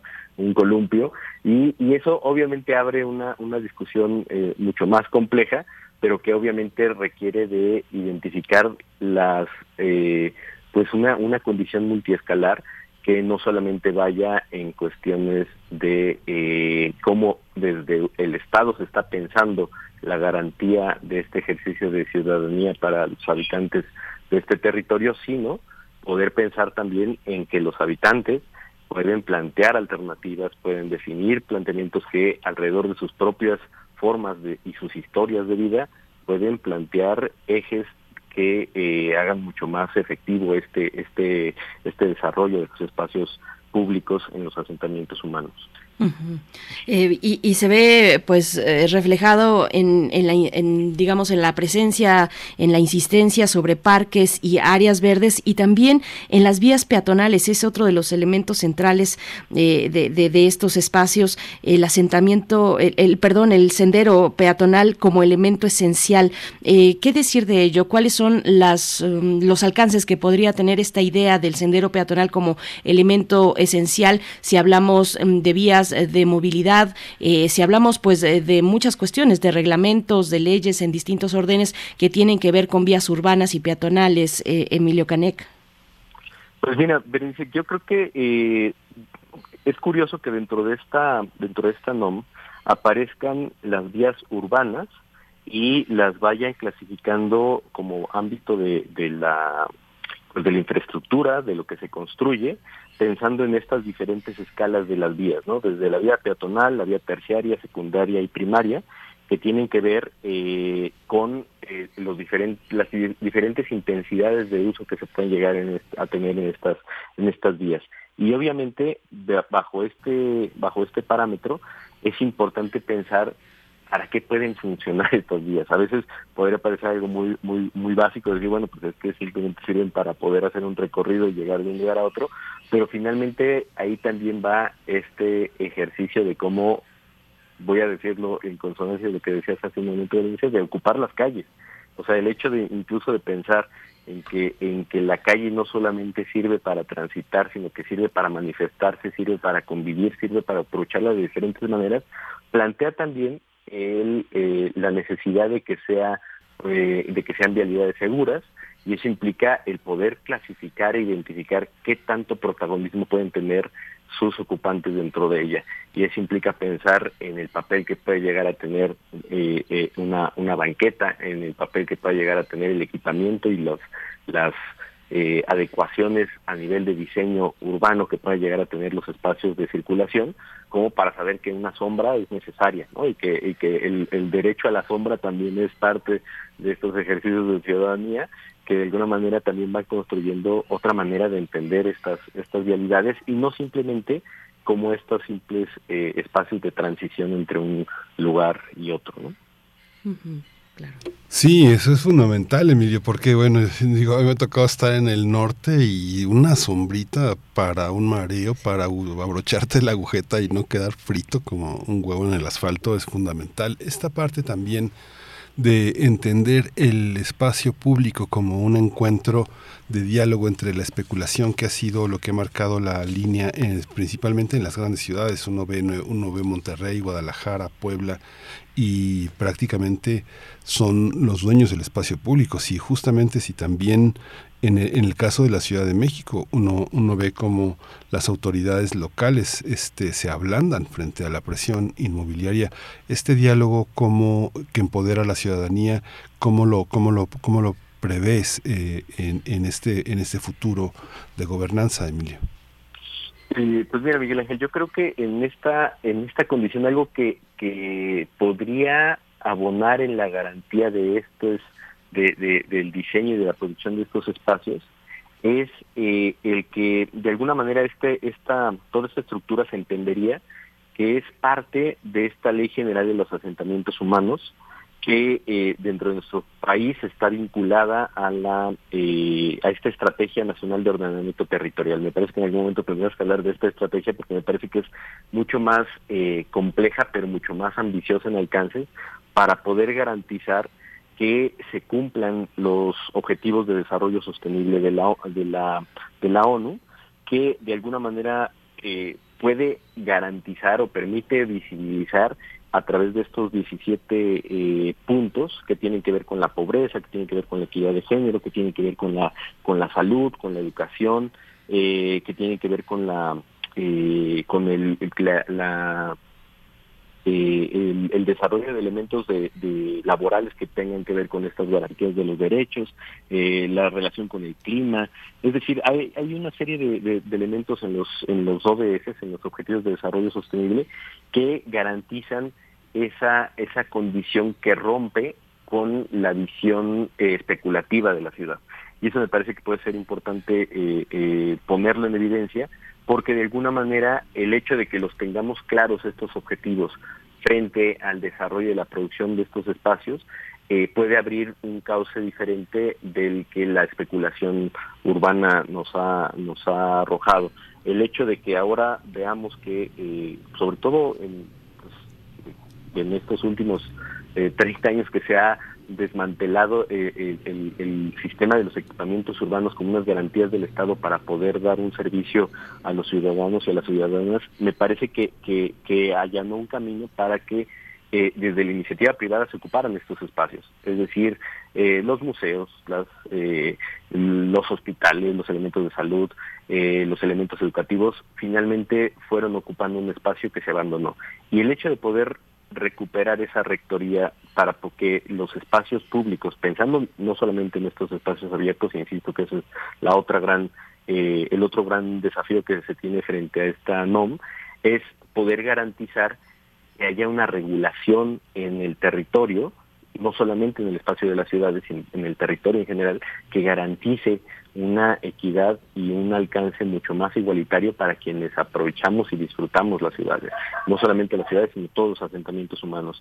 Eh, lo que está sucediendo en el sureste, por ejemplo, está eh, planteando uno de los riesgos que finalmente pues han advertido desde diferentes ámbitos para poder pensar qué tanto eh, un, un proyecto de un alcance a largo plazo como puede ser el tren Maya puede no afectar territorialmente ciertas condiciones que permitieran eh, una condición extractivista, una condición de desabasto, de desalojo, de expulsión de las de los de quienes actualmente están viviendo en zonas que tienen un potencial turístico o ecológico eh, importante y que finalmente quedaran desplazadas de estas de estas condiciones por el mero, hecho de la especulación eh, inmobiliaria. Entonces, esto de alguna manera plantea esta oportunidad de poner en evidencia estas condiciones y sobre todo para poder garantizar que eh, bajo este ordenamiento haya esa eh, identificación de los riesgos que implica el poder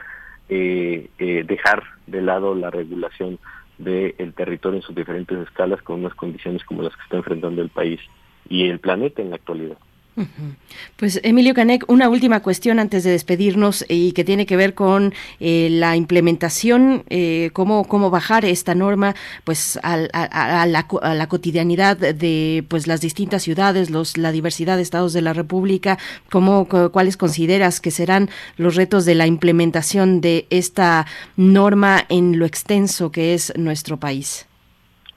Eh, pues mira, yo creo que hay una eh, hay una forma de poder avanzar un poco más en esta en, esta visión de cómo poder eh, eh, hacer mucho más evidente la, la, incidencia de una NOM como esta en el, en el corto plazo y es de entrada en poder nombrar las cosas. Me parece que, el hecho de que, de que en alguno de los puntos se hable de, que esta de que esta NOM como uno de sus primeros objetivos sea eh, el poder hablar de esta terminología y de estos conceptos alrededor del espacio público me parece que es fundamental como para que podamos entender, a veces puede sonar también muy, muy básico, pero que podamos entender qué es lo que qué es lo que significa el espacio público y cuáles son también las los niveles de agencia que podemos tener desde diferentes eh, actores sociales para poder saber cómo poder eh, contribuir. ¿no? El hecho de, que, de que se identifique esto como una posibilidad para poder garantizar una evaluación, yo que yo creo que allá en el camino como para poder construir una educación mucho más amplia en ese en ese eh, aspecto y eso parte en principio por la identificación de los conceptos de, de lo que rodea y lo que caracteriza el espacio público y después pues obviamente tiene que ver en estos niveles de eh, del diseño y de la configuración de los planes de desarrollo urbano a corto, mediano y largo plazo en los tres niveles de gobierno. O sea, me parece que siempre que, aparecen en los planes por ejemplo, en el caso de la Ciudad de México, los planes delegacionales eh, o los programas especiales de desarrollo urbano, eh, empezamos a identificar que, que hay que hay aspectos que se identifican desde la administración, pero que no pasan por la ciudadanía. Entonces, el hecho de que esto se abra como para poder identificar niveles de eh, participación que obliguen a generar proyectos que vayan vinculados con necesidades especiales y necesidades puntuales de la de la ciudadanía me parece que ese es un ese es un primer gran paso que se podría dar como para eh, abrir nuevos causas de, de, diálogo y de interacción entre lo que se diseña desde la eh, autoridad y lo que se habita y lo que se lo que se vive cotidianamente desde la sociedad pues Emilio Canek, pues muchísimas gracias por este, por este espacio. Pues seguiremos eh, conversando sobre, sobre este tema que, bueno, es, es uno de los grandes, una de las grandes expertices que tiene la Facultad de Arquitectura de nuestra Casa de Estudios y que tú eres uno de los representantes. Emilio Canek Fernández, arquitecto, coordinador del Colegio Académico de la Facultad de Arquitectura de la UNAM. Muchas gracias. Buenos días. Pues muchas gracias a ustedes, un saludo a todos y todos y esperamos vernos pronto. Así, así lo esperamos, Emilio Caneca. Hasta pronto.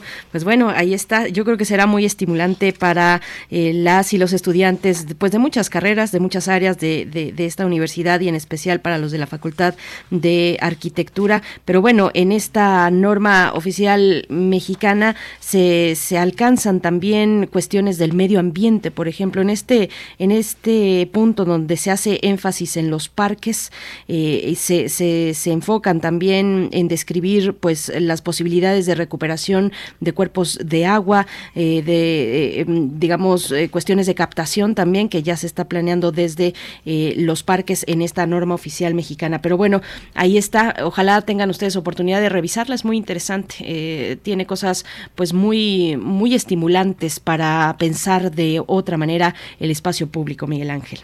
Sí, es, es, es, tan importante porque finalmente los grandes negocios se hacen eh, eh, poniendo figuras, esculturas, eh, aparatos que terminan por ser inservibles, pero la gente no puede circular. No sé, yo estaba en Colima, Nayarit, Jalisco, toda la, toda la parte del Pacífico y de verdad, una, una sombrilla, por favor. Si no la llevas tú, nadie te la pone, ¿no? Una sombrilla, por favor. Y acá lo ponen como espacios, parques de bolsillo, o, o espacios públicos de transición temporal donde sus, eh, digamos, sus objetivos tendrían que ser el descanso y la contemplación, la circulación peatonal y el apoyo al transporte público, la recreación, el desarrollo de actividades culturales al aire libre, áreas de consumo de alimentos, en fin, es muy interesante como viene planteada esta norma oficial. Nos vamos a ir con música, Ángel. Vamos a escuchar de Paul McCartney Hope of Deliverance.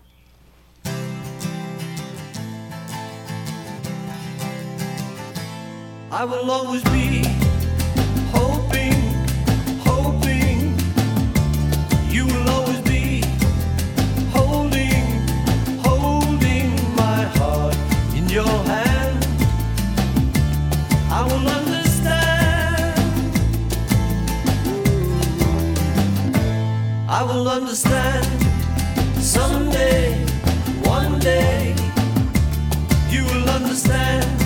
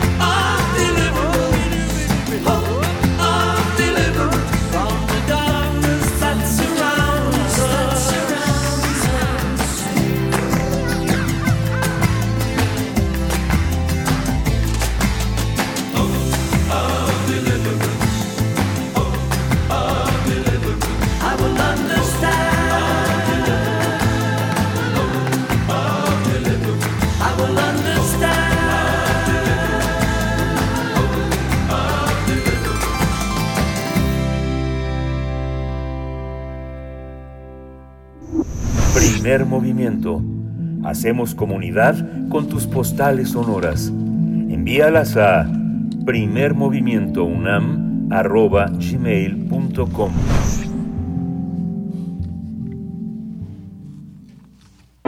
Nota del día. En México, 30 estados reprobaron al ofrecer condiciones laborales óptimas para las mujeres. Solo 3.4% de la población en México trabaja en lugares que proporcionan condiciones más igualitarias y que además están contempladas en la norma mexicana en igualdad laboral y no discriminación. Así lo reveló el Instituto Mexicano para la Competitividad, el IMCO, al presentar el estudio titulado Estados con lupa de género, donde en promedio las entidades obtuvieron 43 de 100 puntos en la evaluación tras analizarse 18 indicadores que miden las condiciones laborales para las mujeres. Aunque todas las entidades enfrentan grandes retos para garantizar que las mujeres permanezcan en la economía, a nivel general las entidades con mejor desempeño fueron la Ciudad de México, Baja California Sur, Baja California, Colima y Nuevo León.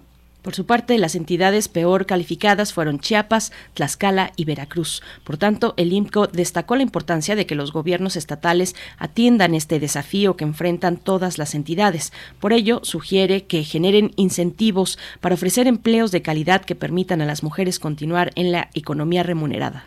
Vamos a conversar sobre las condiciones laborales para las mujeres en 30 entidades del país y está con nosotros Ingrid Chávez. Ella es investigadora del Instituto Mexicano para la Competitividad, así que le damos los buenos días. Bienvenida Ingrid Chávez. Gracias por estar aquí. Hola, ¿qué tal? Buenos días. Muchas gracias por la invitación. Gracias Ingrid, bienvenida. Pues cuéntanos, eh, para tener claridad, cuáles son los indicadores centrales eh, pues para entender las condiciones laborales para las mujeres, cuáles fueron utilizados. Háblanos un poco de esa parte, de la metodología también, cómo está realizado este estudio, Ingrid. Claro, pues ya lo mencionaban hace un momento, justamente nos dimos a la tarea en el INCO de medir, de analizar con información pública, que eso es muy importante, cómo son las condiciones laborales que los estados ofrecen a las mujeres. Y como ya también lo mencionaban, esto lo hicimos a través de 18 indicadores que agrupamos en tres pilares que son la entrada, la permanencia y el crecimiento de las mujeres dentro de la economía. Ahora, ¿cuáles son algunos de estos indicadores relevantes para nosotros? Bueno, medimos básicamente cómo es la desigualdad en el trabajo no remunerado, temas también de brecha salarial, es decir, la diferencia entre los ingresos que percibe un hombre, un hombre, perdón, en comparación con los que percibe una mujer, eh, temas también, por ejemplo, de informalidad laboral, de la participación política de las mujeres en los estados y, por supuesto, toda la parte de preparación académica, de profesionalización. Para nosotras todo esto es muy importante, incluyendo incluso también algunas políticas y ya estrategias que se han implementado en la iniciativa privada, dado que estos al final pues se convierten en incentivos para que las mujeres permanezcan en la economía remunerada. Ahora, tenemos nosotras, le llamamos nuestra variable ancla, es decir, alrededor de, de qué variable, de, perdón, los indicadores alrededor de qué va a girar este esta medición. Y nosotras consideramos que algo muy fundamental eh, por, por considerar es la tasa de participación económica femenina, que es entendida como el porcentaje de mujeres que tienen un trabajo o están en búsqueda de uno. Esto, por supuesto, es un indicador muy importante para los estados, en este caso para los gobiernos, y por supuesto también para la iniciativa privada, para que se tome como un autodiagnóstico de qué es lo que está pasando en los estados, qué están haciendo bien, qué están haciendo mal, en dónde están los principales retos por atender, y a partir de eso se generen evidentemente nuevas estrategias que impulsen la permanencia y por supuesto el crecimiento de las mujeres dentro del mercado laboral. Eh, este aspecto, eh, Ingrid, hay, una, hay, una, hay un tema que tiene que ver con las posibilidades eh, de prestaciones que tienen en las mujeres en los espacios de trabajo. ¿Uno tendría que hablar de prestaciones o de derechos? Mira, aquí la verdad es que nos parece fundamental, por un lado, hablar de un tema de derechos, me refiero, por ejemplo, al tema de los permisos de paternidad. Si bien esta política está mucho más orientada a los hombres, por supuesto, sí tiene un componente importante porque al final pues esta corresponsabilidad compartida en la primera infancia pues eh, impulsa para que más mujeres permanezcan y regresen al mercado laboral. Hemos escuchado muchísimas historias de cuando una mujer pasa por esta etapa que es muy determinante, que tiene que ver con el matrimonio o con la maternidad, las mujeres tienen, la mayoría, y desafortunadamente muchas mujeres, tienen que decidir entre quedarse en el mercado o salirse y cuidar a los hijos. Nosotras consideramos que esto es, es muy perjudicial para, para el mercado y especialmente para las mujeres porque no hay estas mismas oportunidades para que las mujeres continúen dentro del mercado laboral.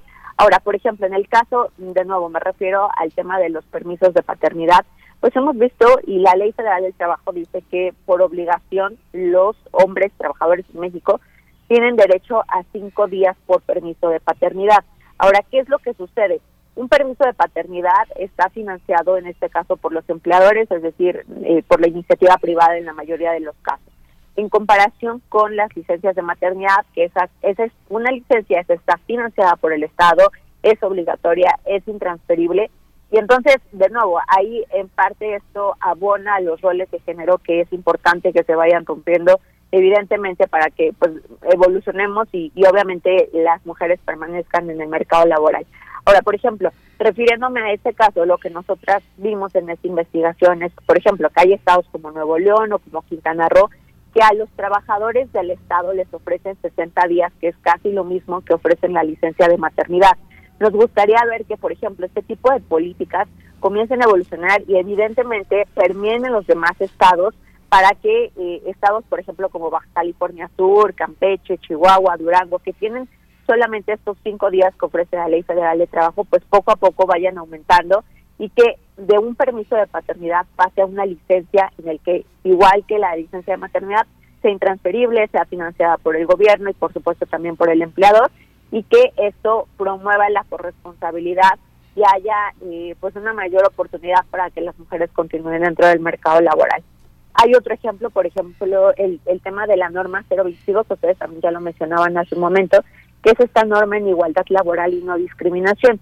Cuando en el mercado laboral se ofrecen este tipo de políticas, obviamente se generan incentivos para que las y los trabajadores permanezcan en el mercado laboral y tengan esta oportunidad de continuar bajo condiciones, buenas condiciones dentro del mercado. En la medida en la que obviamente eh, las empresas o los centros de trabajo no incluyen este tipo de estrategias, vida, trabajo y obviamente que incentiven la igualdad entre hombres y mujeres, pues claramente se, no hay estos incentivos y, y evidentemente los, la plantilla laboral pues comenzará a ver por otras opciones como por ejemplo la informalidad que tiene una mayor oportunidad de flexibilidad laboral. Entonces, aquí es importante considerar todo este tipo de, de pues, indicadores para que a partir de eso, como ya lo mencionaba, pues se generen estrategias y se generen autodiagnósticos que permitan identificar qué es lo que está pasando en los estados y qué se podría estar haciendo para mejorar la situación de hombres y mujeres. Ingrid, además de las de las cuestiones de prestaciones y demás, está este tema del Sistema Nacional de Cuidados.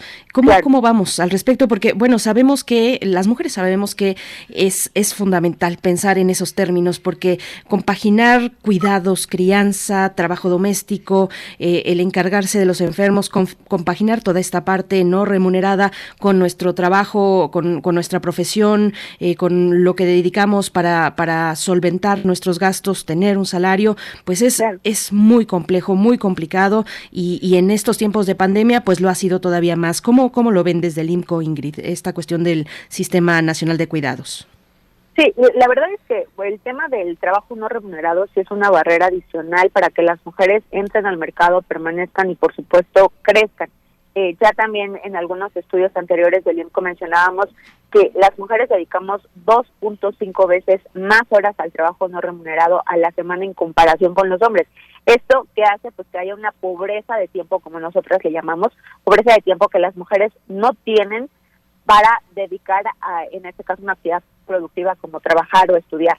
En el tema del Sistema Nacional de Cuidados, que es algo que nosotras consideramos fundamental para que las mujeres continúen dentro del mercado, que necesitamos avanzar hacia justamente esta parte del sistema nacional. Este debe ser un mecanismo, o, ahorita como se está planteando, es un mecanismo de coordinación entre distintas instituciones que buscan atender justamente el tema de cuidados, nada más para menores, en este caso para niños y niñas, sino también el caso de los adultos mayores o de personas con discapacidad, que por supuesto y ya lo hemos visto también en reiteradas ocasiones por los roles de género, pues las mujeres son quienes asumen estas tareas. Ahora, aquí es importante que en el Senado se apruebe y por supuesto también en los congresos locales la reforma constitucional para reconocer el derecho al cuidado digno. Una vez que sea aprobada en el Senado es importante pues que obviamente se discuta y además de eso que para nosotros es fundamental es que se asigne presupuesto. Una política pública sin presupuesto pues es una política pública inviable porque no están no tienen los recursos suficientes para poder echar a andar los mecanismos, para poder eh, generar nuevas estrategias alrededor de, este, de esta política pública que evidentemente tenga resultados favorables y en este caso para mujeres y para hombres. Entonces, cuando eh, esta ley se apruebe, pues eh, idealmente debe de otorgar ciertas facultades a los estados para que se les otorgue financiamiento desde los estados y se cree un, un tipo, un registro estatal de cuidados donde se tenga y pues toda la transparencia y toda la rendición de cuentas en términos de cuáles son estas instituciones a las que las mujeres pueden acudir para dejar a sus hijos, para atender a adultos mayores, para atender a personas con discapacidad y por supuesto el cómo se están utilizando los recursos, eh, a cuántas personas están están atendiendo estos estos estas instituciones. Y a partir de eso es importante bueno pues poco a poco ir evolucionando. Obviamente como ya también se ha dicho pues las políticas públicas deben ser medibles deben ser evaluadas para saber qué está funcionando y qué no. Y cada caso en, en, en este sentido los estados pues es eh, un tema muy particular porque las condiciones que se viven por ejemplo en Chiapas no son las mismas que se viven en el caso de Nuevo León entonces cada estado tendrá que ocupar y tendrá de nuevo también que hacer un autodiagnóstico para identificar pues cómo eh, atender a un mayor número de personas, en este caso un mayor número de adultos mayores, de niños, de personas con discapacidad, para que las mujeres tengan esa oportunidad de regresar al mercado laboral o en todo caso de insertarse al mercado. Hay, eh, Ingrid, muchos temas. Bueno, a mí se me ocurren muchos temas cuando veo, las- veo los datos del IMCO, porque eh, el, el tema de las mujeres es muy importante, pero entra todo el espacio de lo femenino en el caso de las de la diversidad sexual y también el tema de las maternidades que parecen ser lo mismo, pero no son lo mismo desde muchos ámbitos, desde la psicología, la antropología, el regreso a la vida laboral es muy muy traumático. Se dan 40 días, pero en realidad sabemos que este eh, en términos incluso hasta cuestiones este hormonales, biológicas hacen que haya una un, un enorme deterioro de dejar de dejar esos espacios que podrían estar incorporados al trabajo, lactarios, este cuidados, eh, eh, el tema de la, de, eh, la subida de peso, de la diabetes, posparto, todo, toda una serie de elementos que podrían este, reforzar una, una incorporación a esta, llegar, que, que las mujeres lleguen frescas al trabajo, al mercado laboral, sin esa carga tan dolorosa de dejar a los niños, con toda la problemática que eso implica, este, personal, física. ¿Esto cómo, cómo se observa? Hay una, este, hemos avanzado en ese terreno, hay disposición de los empleadores de crear esos espacios. No sé, yo toda mi vida he visto cómo llegan los niños con las madres que los recogen y esperan hasta la hora de la salida del trabajo para irse a su casa. Eso tendría que ser como parte de una condición, poder tener a los niños un momento en el espacio de trabajo y no un favor de los empleadores. Claro, la verdad es que eh, sí considero que hemos avanzado, obviamente no al ritmo en el que nos gustaría que este tipo de políticas se implementaran, por ejemplo, en el caso de la iniciativa privada, pero en la medida en la que poco a poco se vayan avanzando, y, y esto es muy importante, en la medida en la que también se transparenten este tipo de políticas, pues van a servir como referente para otras organizaciones que probablemente no saben cómo implementar este tipo de políticas dentro de sus organizaciones. En algunos otros estudios también que hemos hecho desde el IMCO hemos identificado que hay cierto, eh, pues como como resistencia a poder eh, implementar nuevas acciones en favor no nada más de las mujeres sino también en la en, a favor de los hombres. Sin embargo, esto es necesario, ya lo vimos durante la pandemia, aquellas empresas que han implementado políticas mucho más flexibles, políticas que ven realmente por la plantilla laboral, son empresas que son pues mucho más abiertas al cambio, que son mucho más resilientes y esto tiene que ir cambiando. La pandemia tiene o, o, eh, nos tendría que haber enseñado algo que es la importancia de generar este tipo de políticas y no esperar hasta que, por ejemplo, un caso ahorita como el tema de la pandemia, eh, pues obligue a implementar nuevas estrategias y regresemos al punto antes de la pandemia. Es decir, tenemos que ver cómo este tipo de estrategias van evolucionando poco a poco. Ahora, ya también lo, lo, lo mencionábamos hace un momento, la maternidad es determinante en la vida de una mujer, el tema del estado civil también, eh, ya también con algunos otros datos, eh, en este caso del censo eh, por parte del INEGI, identificamos que pues aquellas mujeres que están casadas y aquellas mujeres que tienen hijos son las mujeres que menos se insertan el mercado laboral. Precisamente porque por una cuestión, por supuesto, fisiológica, es decir, porque aunque ellas quisieran regresar al día siguiente casi de, de haber tenido a, su, a sus bebés, obviamente por una cuestión fisiológica es imposible que ellas regresen pero también porque no hay como esta parte de los incentivos de la que platicábamos hace un momento para que las empresas realmente abonen y, y permitan e incentiven que las mujeres continúen dentro del mercado laboral. En, también en algún estudio que hicimos identificamos, por ejemplo, que hay una empresa en México que cuando una mujer se sale del mercado laboral, en este caso cuando una mujer abandona la empresa donde donde ha trabajado pues durante mucho tiempo por temas de maternidad, por, por temas incluso de enfermedad, una vez que la mujer de nuevo ya eh, quiere ser o quiere regresar a ser parte del mercado laboral, les dan estas facilidades para que continúen. Este tipo de políticas son muy importantes porque la curva de aprendizaje va a ser mucho más corta una mujer que ya tiene experiencia anteriormente dentro del mercado laboral en comparación con alguien que probablemente apenas nuevo está eh, pues agarrando un poco la experiencia o está agarrando las actividades de esa mujer que se salió del mercado laboral.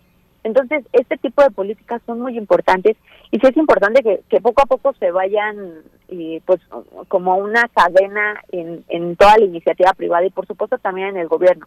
Me parece que aquí hay un área de oportunidad muy importante y, es una corresponsabilidad compartida, es decir, no podemos decir que toda la responsabilidad es del gobierno, sino que también tiene que ser de la iniciativa privada. Debe de haber un trabajo en conjunto para que poco a poco se generen este tipo de políticas. Algo que, pues desafortunadamente vimos, por ejemplo, fue la desaparición de las escuelas de tiempo completo. Esto es algo gravísimo, porque no nada más por un tema de la primera infancia, eh, sino también porque quita de nuevo ese tiempo y esa, esa oportunidad que tienen las mujeres de dejar a sus hijos tranquilos en una guardería, en una estancia infantil, en una escuela, e irse a trabajar y continuar laborando y tener esta parte de la autonomía económica. En la medida en la que este tipo de políticas desaparecen, este tipo de estrategias desaparecen, pues volvemos exactamente al mismo punto en el que estábamos antes, que del que hablábamos, que es esta escasez de tiempo que las mujeres tienen. Y obviamente eh, van a haber mujeres que van a preferir salirse del mercado laboral a dejar a sus hijos cinco o más horas solos en sus casas, que eh, también ya hemos escuchado muchos casos de estos. Entonces, aquí de nuevo es un llamado tanto a gobierno como a la iniciativa privada para que se generen estrategias en favor de las mujeres, por supuesto también de los hombres, pero para que se incentive el, el regreso de las mujeres al mercado laboral y que la decisión de ser madre o no no sea un factor determinante para continuar o no en el mercado laboral. Si una mujer tiene un hijo, ella tenga la capacidad de decidir si quiero no regresar al mercado laboral, pero que no sea por una cuestión de, ¿y ahora con quién dejo a mi hijo? Y ahora ya no tengo esta oportunidad, o me corrieron de mi trabajo porque estoy embarazada, sino que realmente sea una decisión completa desde el lado de las mujeres el regresar o no al mercado laboral, pero no un factor determinante eh, la decisión de, de ser madre.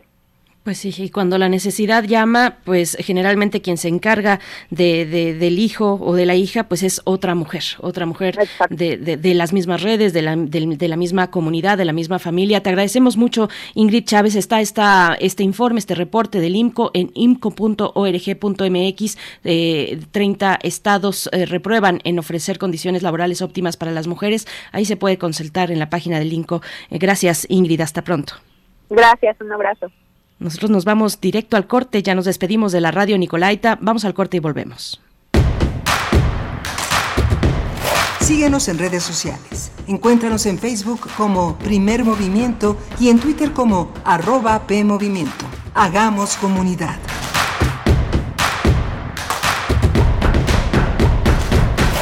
Hipócrates 2.0 Mantenerse informado es parte importante de la vida. La información nos da la oportunidad de tomar las mejores decisiones, principalmente para la salud. Soy Mauricio Rodríguez, conductor de Hipócrates 2.0, donde cada semana llevamos para ti los mejores contenidos y especialistas en materia de salud. Escúchanos. Hipócrates 2.0, martes a las 18 horas, por Radio UNAM. Experiencia Sonora. Habla Alejandro Moreno, presidente nacional del PRI. En el PRI impulsamos a los jóvenes para que puedan emprender y abrir su negocio. Trabajamos para que ningún comercio tenga que cerrar sus puertas. En el PRI sabemos de los grandes esfuerzos de las mujeres para sacar a la familia adelante. México saldrá adelante sin que nadie se quede atrás. Somos centrones. En el PRI, la familia antes que todo. PRI.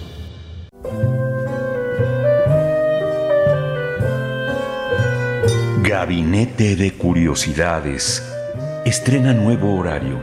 Todos los sábados a las 5.30 de la tarde por el 96.1 de FM o en radio.unam.mx. Y explora con Frida Rebontulet y sus almas hertzianas las sonoridades extrañas, antiguas o poco conocidas que las sombras del tiempo nos han dejado. Únete a esta expedición que lleva ya seis años al aire. Radio UNAM, Experiencia Sonora.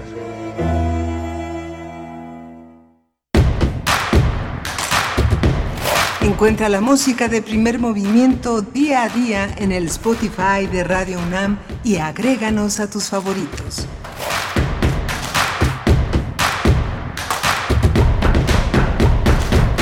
9 con cinco minutos, estamos de vuelta en primer movimiento, iniciando esta tercera hora de transmisión, una transmisión en vivo todos los días, de lunes a viernes, de 7 a 10, a través del 96.1 de la frecuencia modulada, del 860 de AM y en www.radio.unam.mx. Esas son las coordenadas de este proyecto que llama Hacer Comunidad a través de la radio, de la radio pública y universitaria. Aquí en Ciudad de México se encuentra Socorro Montes esta mañana, tres mujeres allá. Eh, a cargo de la producción, Socorro Montes en los controles técnicos, Violeta Berber en la asistencia de producción allá en cabina, Frida Saldívar con distancia en la producción ejecutiva y Miguel Ángel Quemain está en la cabina. En la cabina después de mucho tiempo, querido Miguel Ángel, ¿cómo estás? ¿Cómo te sientes? Pues muy bien, estamos aquí, ahí, está del otro lado de la, de la, de la, de la mica, de la, de la ventana, Antonio Quijano también estamos en este, en este ejercicio de regreso. Está, es muy seguro, Radio UNAM y la universidad en general, los que las personas que tienen oportunidad de, estar este, eh, como profesores, el pago de nóminas, el registro de trámites, eh, el regreso a las aulas, la UNAM ha sido realmente muy seguro. Eh, yo creo que tiene toda la solvencia para el diseño de las instalaciones que, que la circulación se genere de una manera correcta, pienso que me siento verdaderamente muy contento, muy seguro, pero justamente sí pienso que no hay que, no hay que echar eh, en saco roto todo lo que hemos aprendido. Justamente en un momento vamos a conversar con la doctora Rosa María del Ángel, investigadora del Departamento de Infectómica y Patogénesis, y el doctor Mauricio Rodríguez Álvarez, profesor del Departamento de Microbiología de la Facultad de Medicina de la UNAM. Yo creo que Mauricio Rodríguez es una de las personas que han entrevistado más en todas partes y la evolución de que la evolución de todo el desarrollo de su eh, de sus intervenciones públicas ha sido un parámetro fundamental para entender todo lo que hemos ganado con la pandemia, todo lo que hemos perdido, pero también lo que hemos convertido en ganancia en el marco de las pérdidas, el trabajo a distancia, la posibilidad de ahorrar trayectos, eh, la, eh, la necesidad de implementar, de aprovechar tecnologías para incrementar el vínculo con los estudiantes y la confianza entre muchos empleadores de que tienen que estar observando a sus empleados sentados en la silla que no volteen a ninguna parte para pensar los productivos. Yo creo que ha incrementado la confianza entre todas las personas que participamos en los procesos, productivos de trabajar a distancia. También eh, la enorme disposición de las familias a guardar silencio, a crear espacios, a sacrificar espacios para que sus padres, sus hermanos, sus familiares puedan trabajar, el, la necesidad del cuidado de los adultos eh, mayores. Al principio de la pandemia fue un abandono terrible. Yo creo que cada vez más eh, hemos aprendido a convivir más con las personas que necesitan cuidado, una, llamadita por teléfono, una visita, aunque sea al balcón, a la ventana, saber que están bien, que están vivos, que están tranquilos. Yo creo que ha sido una, una, experiencia que no debemos echar en saco roto por esta febril cosa del retorno. ¿no? Yo creo que hay gente que no ha parado este, que sigue yendo a reuniones, a lugares, que se sigue divirtiendo, que sigue estando en conjunto, que sigue poniendo en riesgo a los demás, pero que cada vez vacunados y con mayores medidas, pues seamos menos las personas expuestas y las que exponemos a las personas que queremos. ¿no? Y hay personas que además no, no, han tenido la oportunidad de parar, de detenerse, no es una opción. Estaremos conversando en la mesa del día a estos dos años ya de pandemia, eh, porque el, el, 11 de marzo se cumplen dos años de la declaratoria de pandemia por parte de la OMS. Llegamos a estos dos años con semáforo verde prácticamente en todo el país, salvo Querétaro con semáforo amarillo. Estamos eh, pues ahora replanteándonos una, ahora sí, una nueva normalidad, pues, donde ya todos estaríamos y todas pues con complicaciones, porque ahí enlazamos también la cuestión de las condiciones laborales para las mujeres que comentábamos hace un momento antes de la pausa con Ingrid Chávez del IMCO y este eh, reporte que hace el, propio IMCO ha estado mm, desde esa, desde esa organización, pues han estado desde ese observatorio muy pendientes de eh, esta parte laboral que toca a las mujeres y a las cuestiones de género.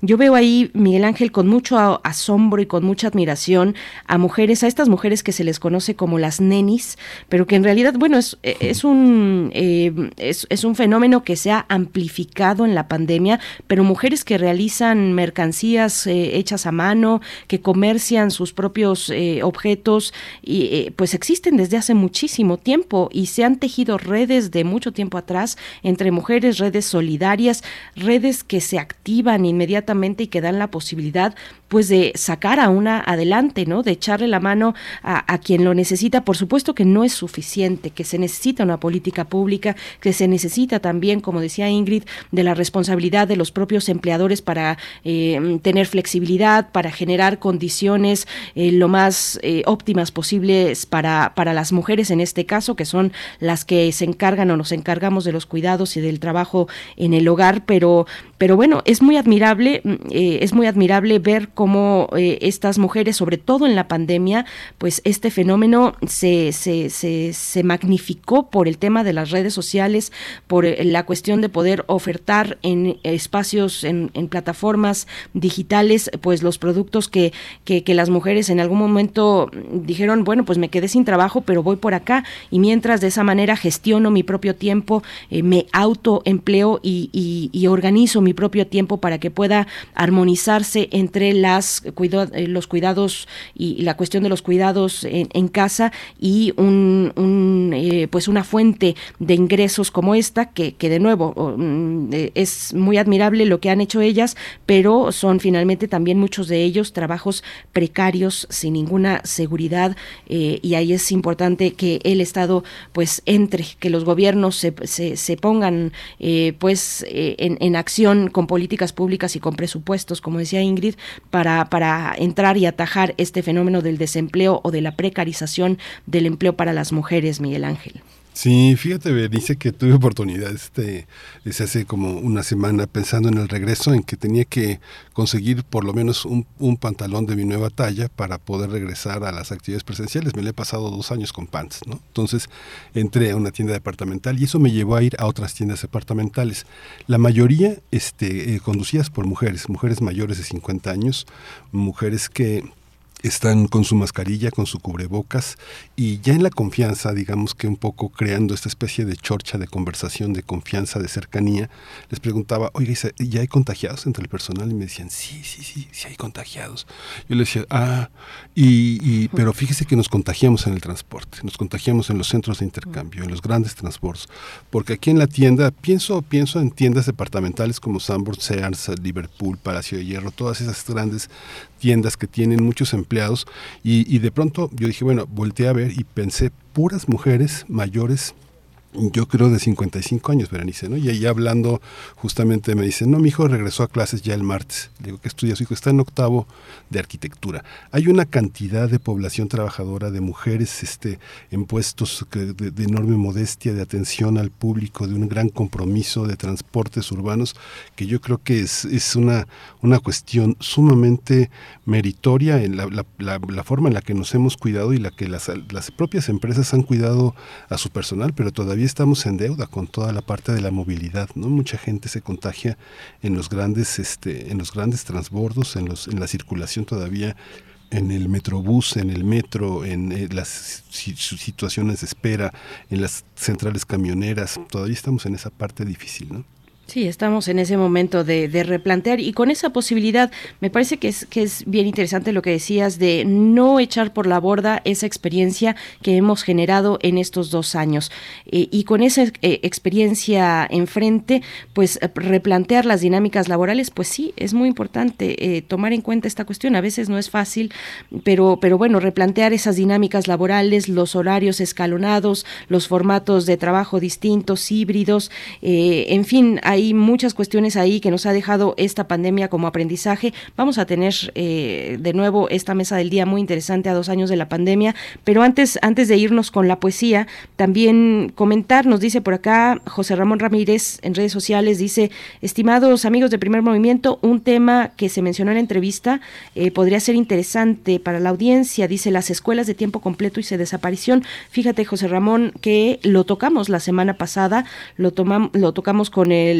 eh, con el doctor Manuel Gilantón, pero sí, eh, tiene muchas aristas, tiene muchas implicaciones que todavía no alcanzamos a ver y muchas posibilidades también eh, mm, que nos trajo esa figura de las escuelas de tiempo completo y qué ocurre ahora con su desaparición, a qué población, qué población es, las es la más vulnerable ante la desaparición de estos formatos escolares de, de, de, de largo, de tiempo largo, de tiempo completo, pues sí, es un tema muy importante el que señalas, José Ramón. También nos dice Edel Jiménez, en la maquila no fue opción parar, solo se respetó la jornada de sana distancia. Después, a regresar con horarios diferidos, cubrebocas y a seguir, que alguien tiene que sostener la economía y eso es el brazo obrero, nos dice Edel Jiménez. Pues sí, ahí está, me levanto y aplaudo, querido Edel Jiménez, por eh, tu, tu participación y tu comentario. Pues bueno, ahí está, Miguel Ángel, nos, nos vamos a ir ya con la poesía. Sí, la jefa de gobierno dijo ayer que no desaparecen las escuelas de tiempo completo eh, en la Ciudad de México. Van a, van a continuar, así que bueno, por lo menos es un, es un respiro para muchas personas que todavía dependen de ese, de ese gran apoyo. ¿no? Mm, Es interesante, interesante. No sabía que, que lo había mencionado, lo había puesto así la jefa de gobierno. Es interesante porque también es un ejemplo, ¿no? Es, es un ejemplo, es una postura también, es una postura frente a lo que se está haciendo a nivel federal. Es un contraste interesante, Miguel Ángel. Pues bueno, nos vamos con la poesía. Vamos a la poesía. Primer movimiento. Hacemos comunidad con tus postales sonoras. Envíalas a primermovimientounam.gmail.com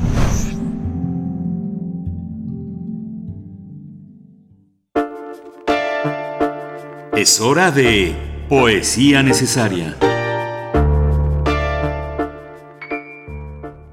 Hoy en la poesía necesaria un poema de Carmen Gil, Ese sapo verde y la música de Jaramar, Jaramar con heno sagrado en Vigo. Ese sapo verde se esconde y se pierde, así no lo besa ninguna princesa, porque con un beso él se hará princeso, o príncipe guapo, y quiere ser sapo.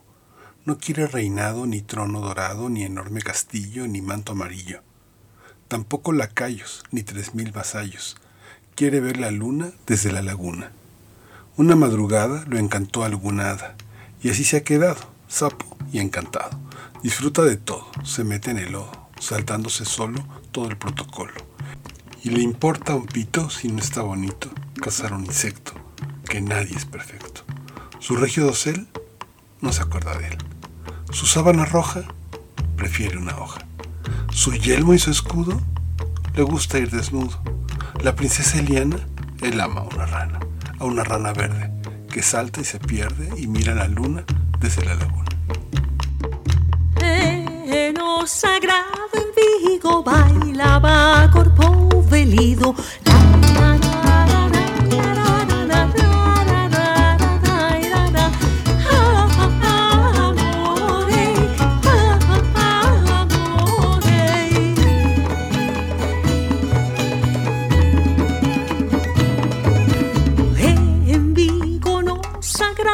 Bailaba corpo delgado.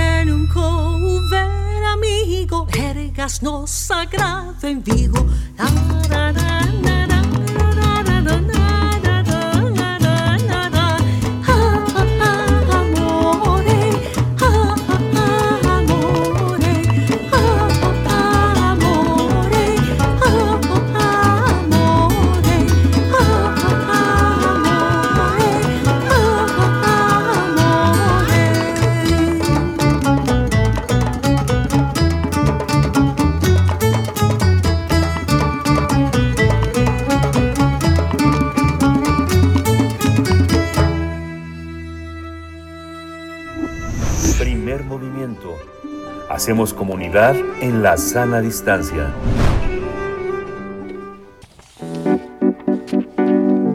La mesa del día. La Organización Mundial de la Salud declaró el 11 de marzo de 2020 como pandemia a la COVID-19, enfermedad provocada por el coronavirus SARS-CoV-2. Esto luego de expresar su preocupación por los niveles alarmantes de propagación y gravedad, como por los niveles alarmantes de inacción. Para esas fechas, hace dos años, la OMS había confirmado más de 118 mil casos en 114 países, así como el deceso de 4.291 personas. Desde entonces fueron implementadas medidas sanitarias alrededor del mundo junto con un confinamiento para contener la propagación del virus. Sin embargo, el llamado nuevo coronavirus se propagó en todo el mundo, causando impactos en los sistemas de salud, en la economía, en la educación, en todos los órdenes. Aunque el desarrollo de diversas vacunas anti-COVID en tiempos récord ha ayudado a contener la propagación del virus y disminuido los casos y decesos, la cobertura a nivel global es insuficiente para favorecer el fin de la, de la pandemia.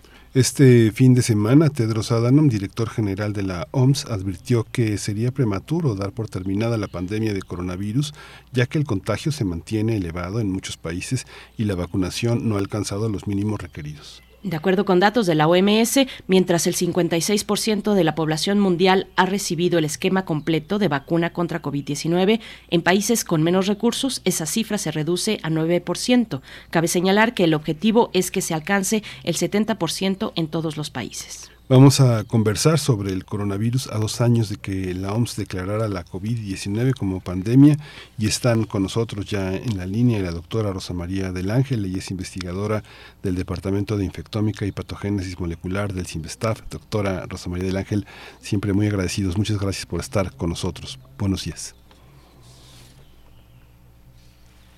¿Nos escucha, doctora Rosa María del Ángel? Sí, sí, sí. Ahí está. ¿Me, me Bienvenida. escuchan? Sí, doctora, escuchamos. gracias. Buenos Gracias. días. Gusto en saludarlos. Igualmente, doctora, gracias, bienvenida. También eh, contamos con la presencia del doctor Mauricio Rodríguez Álvarez, profesor del Departamento de Microbiología de la Facultad de Medicina de la UNAM, conductor de Hipócrates 2.0, programa aquí en Radio UNAM sobre medicina e investigación, y vocero de la Comisión para la Atención de la Emergencia del Coronavirus en la UNAM. Querido doctor Mauricio Rodríguez, ¿cómo estás? Bienvenido, gracias por estar, por estar aquí, por haber estado, eh, pues, eh, ambos estos dos años y mucho más atrás, pero bueno, estos dos años de pandemia. Bienvenido, Mauricio Rodríguez. Muchísimas gracias, Bere. Miguel Ángel, muy buenos días. Doctora Rosa María, buenos días, saludos. Muchas gracias a la- muchas gracias a los dos.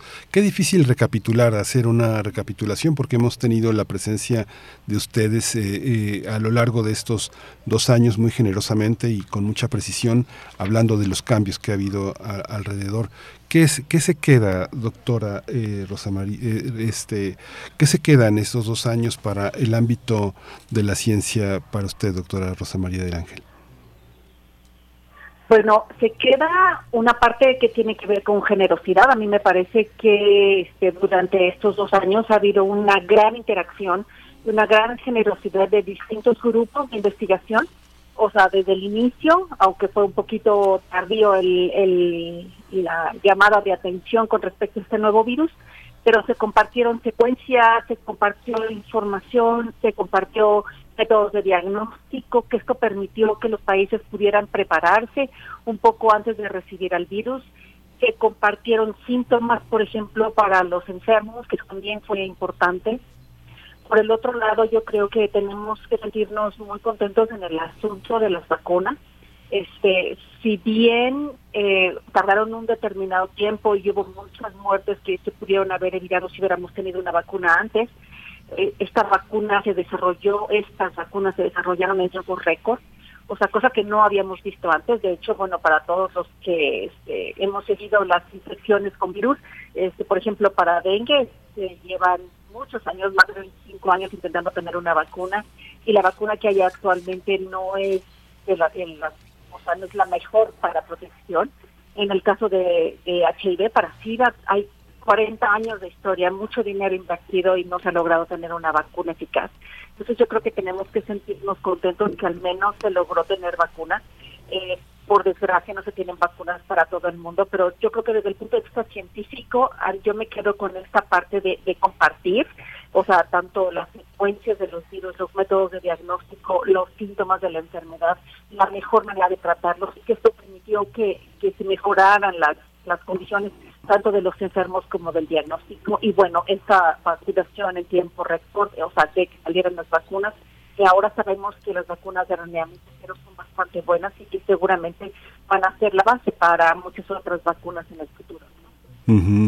Sí, justamente eh, parte de lo que dicen eh, los, científicos es ya ven, no puede haber no puede haber un espíritu de austeridad en este territorio, no la austeridad entendida como recortes y como falta de recursos para que prospere esta generosidad de la que habla la doctora Rosa María del Ángel. Pero en el caso tuyo, Mauricio, francamente yo tengo que decir que eh, ha sido tal vez eh, la mejor oportunidad para la universidad en es- representándola tú para que eh, esta gran presencia que has tenido como como vocero de la Comisión de Coronavirus de la, de la máxima casa de estudios de la Universidad de la Nación, enfrentar criterios tan distintos, prosperar en ese sentido, lograr tener una visión de enorme claridad en el marco de otra visión este, de medios que enfrentó en este caso el subsecretario López Gatel, este, realmente con un combate de un gran sector de la, de la sociedad en su contra, pero finalmente este, pues una persona de tu conocimiento, de tu solvencia, permitió que nuestra universidad se, se posicionara en una, en una, con una claridad nacional muy grande. ¿Cómo ha sido esta parte de los medios, Mauricio? ¿Cómo, cómo lo has vivido? ¿Cómo ha sido tanto esta, esto que hemos llamado la infodemia? ¿Cómo, ¿Cómo ha sido para ti y para la universidad? Bueno, definitivamente fue una fue una gran estrategia, ¿eh? ya podemos decirlo así, desde desde crear la comisión especial que, que el rector dijo necesitamos un grupo que vaya dándole seguimiento a esto, que nos ayude hacia el interior de la universidad y que nos ayude a comunicar y a estar pues, viendo este tema también de cara a la sociedad. Y, yo ciertamente he sido una de las de las partes más visibles, pero hubo muchísima gente y, y todavía hay mucha gente que, que ha estado participando y, y ayudando a contribuir con esto de informar lo más neutral posible, aunque algunas veces esa neutralidad técnica o esa ese posicionamiento ya era tomar partido, ¿no? Hasta cierto punto. Pero yo creo que aprendimos primero que, que pues, la universidad tiene ese inmenso compromiso con la sociedad de ayudar en situaciones de, emergencia. No es la primera vez, desde luego, que, que lo hace, ¿no? En los sismos, en la pandemia pasada, eh, en otras situaciones de emergencia, siempre que hay algún algún fenómeno que, que disrumpe la, el, el equilibrio, eh, siempre salen los especialistas universitarios a, ayudar, ¿no? Y a, y a tratar de aportar la complejidad en, la, en comunicar. Yo creo que ese ha sido uno de los retos, eh, ir adaptando el discurso técnico en función de lo que se iba sabiendo y de lo que no se iba sabiendo. Eh, eso ha sido eso ha sido pues realmente complicado y navegar en medio de esa polarización que ya existía y que simplemente pues, volvió a encontrar, ¿no? Hasta ahorita lo estamos viendo, ¿no? Lo de lo de así por no irnos tan lejos, lo del estadio de fútbol el sábado ya está polarizado, ya está politizado, lo del conflicto en Ucrania ya está politizado y polarizado, lo de la pandemia se polarizó, se politizó inmediatamente. Entonces, necesitamos aprender a, tocar algunos temas más con, con la perspectiva técnica y, y a veces sí imparcial, pero, pero ha sido un reto importantísimo tratar de ayudar a la gente, a las comunidades, a las, a las escuelas, a, al- pues a muchas comunidades laborales para, para empoderarte con información que les sirviera para que la epidemia no les pegara fuerte. Yo creo que ese ha sido uno de los de los retos más más importantes y sí ha sido un trabajo sin precedentes, ¿eh? O sea, yo he estado en más de 1300 cosas, entrevistas, pláticas, charlas, este de, de en serio, la necesidad de información ha sido abrumadora y eso ha sido también una una gran experiencia. Retomo esa misma cuestión, doctora Rosa María del Ángel, la comunicación en temas científicos y de salud en medio, en medio de ambientes muy polarizados. Eh, la, la pandemia nos colocó como una aldea global compleja, es ese término, que es aplicado a la comunicación eh, desde la sociología, desde el análisis de una sociedad interconectada, con una capacidad de tener eh, eh, todo tipo de información en, en, en, vivo, en lo inmediato. ¿Cómo ve usted esta cuestión de, de, la información, del fenómeno de la información en, en la pandemia, doctora? Bueno, yo creo que esta, esta pandemia, ha, o sea, la información en esta pandemia ha jugado un papel central. Y yo creo que tanto para bien como para mal. O sea, debido a había un exceso de información, entonces muchas veces la gente, para la gente era difícil saber qué información creo y qué información no creo. Entonces eso mismo ha llevado mucho a este proceso de que yo no me quiero vacunar, este, si van a poner chips, van a poner chips, me van a seguir, van a modificar mi ADN, o sea, ese tipo de cosas que finalmente se empezaron a filtrar a través de las redes. Entonces muchas veces la gente no tiene la capacidad de saber cuál es información que es buena y cuál es no. Entonces esta es una parte muy importante que nosotros como, como personas involucradas en el sector salud tenemos que mejorar. O sea, yo creo que lo, lo que comentaba el doctor es súper importante, o sea, tener siempre un canal abierto y además que ese canal esté bien informado, ¿no? Porque en este punto en donde hay que tomar decisiones tan importantes como cierro, no cierro, vacuno, no vacuno, a quiénes vacuno, cuándo vacuno, qué vacunas compro, etcétera, o sea, es muy importante siempre contar con la mejor información, ¿no? y para la gente era también muy importante llevarles la mejor información. Entonces yo creo que durante esta pandemia, más que nunca, hemos vivido que la información es importante. Y además yo creo que es importante también alejar esta parte política y, este, y, de manipulación, digámoslo así, de lo que es la, la cuestión de salud. O sea, en este caso, esa, esa, esa parte tiene que manejarse de manera independiente a las cuestiones políticas o no. En ocasiones no se puede deslindar de las cuestiones económicas, por ejemplo, para decidir qué vacunas compro, qué cantidad de vacunas, bueno, pues la, cuestión económica de los países juega un papel importante. Sin embargo, o sea, debe tratar de separarse lo más posible de las cuestiones políticas para poder tomar las mejores decisiones. Y finalmente yo siempre he creído que tanto la salud como la investigación deben de ser apoyadas porque constituyen una, una parte importante de la seguridad nacional. Ese, ese punto último, la cuestión del el apoyo a la investigación, a la innovación científica, doctor Mauricio Rodríguez, y, bueno, la que tiene que ver con lo público, lo que nos toca aquí en, en, un espacio como este, en una radio universitaria, también al CIMBESTAP, por supuesto, frente a los grandes, grandes eh, consorcios de farmacéuticas que finalmente lo vemos eh, de manera ya tan contundente como dominan el mundo eh, de, de, de, de la salud, pues, de la las posibilidades de atender una enfermedad, eh, de, de, cómo se da esta diferencia, esta gran distancia entre, entre países que tienen esa posibilidad y países que no la tienen. ¿Cómo, cómo lo ves tú, Mauricio Rodríguez? Mm, creo que no te estamos escuchando, querido Mauricio. A ver, ahí, perdón. Ahí estás. No, ahí también estás. digo que no, también vimos que no se puede salir de un problema tan grande como este sin la participación de esa industria farmacéutica.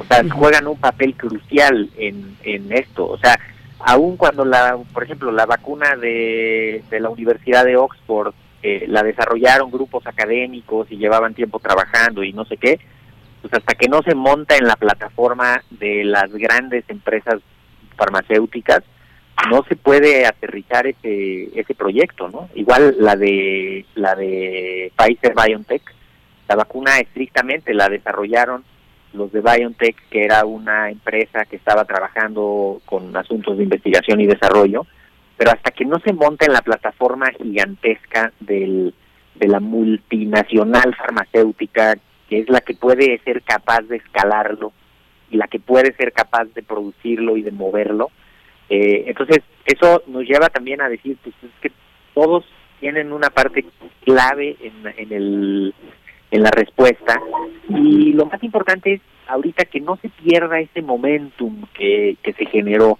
en la investigación y el desarrollo, ¿no? Ya vimos qué importante es hacer la vigilancia virológica, ya vimos qué importante es hacer la, la, las series de casos, describir cómo están los pacientes, el desarrollo de los antivirales, el de seguir desarrollando las vacunas que todavía no terminan de, de estar ya en, la, en las fases de producción y de investigación más avanzadas, todo eso no debe de, o sea, que no se pierda el apoyo ahí, que no se pierda porque si no entonces sí estaríamos condenados a no haber aprendido, o sea, los proyectos, los grupos que se hicieron necesitan tener un apoyo, yo hasta diría, un apoyo especial ad hoc para que puedan seguir sus proyectos y en los siguientes meses y años pues materializar esos esos productos de investigación, esos proyectos y tener la, la información y tener los avances y detonar un, un crecimiento de la investigación y el desarrollo y la biotecnología en el país que se necesita urgentemente. Sí, Miguel Ángel. Estamos, estamos, este, eh, Rosa, doctora Rosa María del Ángel, en el terreno de la investigación y de la ciencia, las comunidades científicas que han sido señaladas como objeto de privilegio por algunos eh, gobernantes latinoamericanos, incluido nuestro presidente, todo el conflicto que hay en torno a la investigación, las jerarquías y todo lo que pasa en el, en CONACYT y en la comunidad científica internacional, ¿usted cree que en esta pandemia, en el caso de las ciencias de la salud, de, las, de la ciencia, eh, eh, ha habido cambios? ¿Es, es importante es importante señalar esta crítica o hasta qué punto los investigadores eh, se- señalados han devuelto con una enorme generosidad, como usted lo indica, este reproches que tal vez fueron injustos y generalizantes. ¿Cómo, ¿Cómo paliar esta situación de la que habla ahora también Mauricio Rodríguez en el sentido de generar una especie como de reencuentro, una, una especie también de reconocimiento, de eh, mostrar todo lo que ha salido a flote con una enorme cantidad de carencias? ¿Cómo lo observa usted en este ajuste de cuentas? Bueno, yo lo que veo es que, eh, por desgracia, este ha sido uno de los sexenios en donde menos apoyo se ha dado a la investigación científica en nuestro país. A mí eso realmente sí me, me resulta muy triste, porque durante los últimos años se hicieron crecer este, y surgir nuevos, eh, nuevas universidades, nuevas secciones de investigación en las universidades, y se apoyó a jóvenes para que se incorporaran a esa área de investigación en las universidades. Sin embargo, ahorita el apoyo económico, la mayoría de estas instituciones y este y, no sé, estudiantes y profesores se ha reducido de manera considerable. Entonces yo veo realmente que podemos perder todo lo que se había ganado en los últimos años este por falta de apoyo. Yo sí veo una reducción muy importante en los recursos que se están otorgando a la investigación. Y yo creo que mientras no entendamos la investigación es indispensable para el crecimiento económico, social, de salud de un país, pues difícilmente vamos a entender que es necesario invertir dinero en investigación. A veces se considera que invertir dinero en investigación es tirarlo a la basura, porque en general los productos para que puedan tener una repercusión social o en salud tardan un determinado tiempo, pero si no se empieza a invertir en este momento, o sea, realmente vamos a lamentarlo en unos años más. ¿no? Entonces, yo realmente sí estoy muy preocupada por la comunidad científica. Realmente, este, en, una institución como la que yo estoy, que, que depende del gobierno federal, sí vemos una reducción muy importante, muy importante de la cantidad de recursos asignados para el desarrollo de la investigación. Ujú. En el caso, eh, eh, si sigo con la educación, Mauricio, que bueno, tú eres un médico y un comunicador, te has estado muy de cerca en este proceso donde se ha cuestionado muy vivamente qué es lo presencial. Realmente lo presencial es ir con tu cuerpo al, al salón de clases o lo presencial es eh, una participación muy activa a la distancia de muchos procesos que han involucrado a la universidad en muchas cosas. Sabemos, por ejemplo, que sabemos, lo sabemos porque hemos estado años en esto, que a veces un gran proyecto, un libro que se presenta, pues eh, van cinco personas a la presentación del libro, ¿no? Se invirtieron anuncios, publicidad, todo esto, y de pronto cuando uno presenta un libro en redes sociales, uno ve 600 personas conectadas que no cabrían ni en el lugar más cómodo que podríamos este, programar para presentar el libro. Y lo mismo pasa con las tesis, la presentación de tesis se ha, se ha hecho muy, muy amplio el, el- recurso de lo presencial. Nuestra universidad tiene que ser presencial de la misma manera que lo era Mauricio.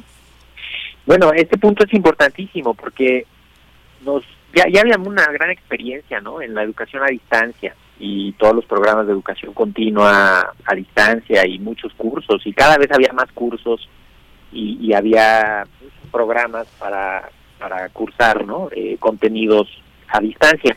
Yo creo que se, se refinó, se revalora lo presencial, justamente eh, esto de, de decir, a ver, que necesitamos, es, es impostergable lo de las prácticas, lo de las salidas de campo, lo de el trabajo en las clínicas de la universidad, ¿no? Las de psicología, las de odontología, las de veterinaria, todo el trabajo en, campo de los estudiantes de medicina, ¿no? Eso es impostergable que se reactivara en lo presencial y eh, rescatar lo mejor del, de lo que hubo para la virtualidad. Esto que describes es, es exactamente parte de lo que me refiero, ¿no? Eh, en una presentación de libro en la que alguien probablemente no iba a poder ir, ¿no? Pero estando en su casa y teniendo la opción de conectarse, pues sí, se iba a poder conectar a la presentación de ese libro, ¿no? Incluso participar activamente en la, en la presentación, enlazarte con muchísimos especialistas.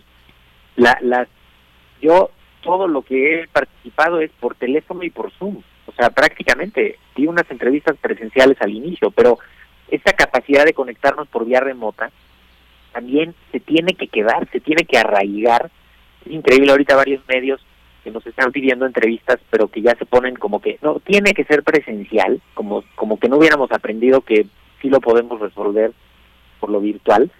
Y el otro día me enteraba también de unas de unas experiencias de mucho éxito en unas clases de regularización y de clases de como de puesta al día de algunos contenidos en los SHs y en las prepas, que los chavos se meten a la hora que pueden a la clase virtual desde donde estén y en serio se meten a, a revisar los temas y a trabajar, a ponerse al día en algunos temas y, clases de regularización y les ha servido padrísimo, cosa que antes ese tipo de clases de regularización y de puesta al día eh, tenían más, dificultad. Entonces, sí le va a tocar a cada comunidad decir, a ver, ¿qué nos funcionó de lo virtual? ¿Qué no nos funcionó?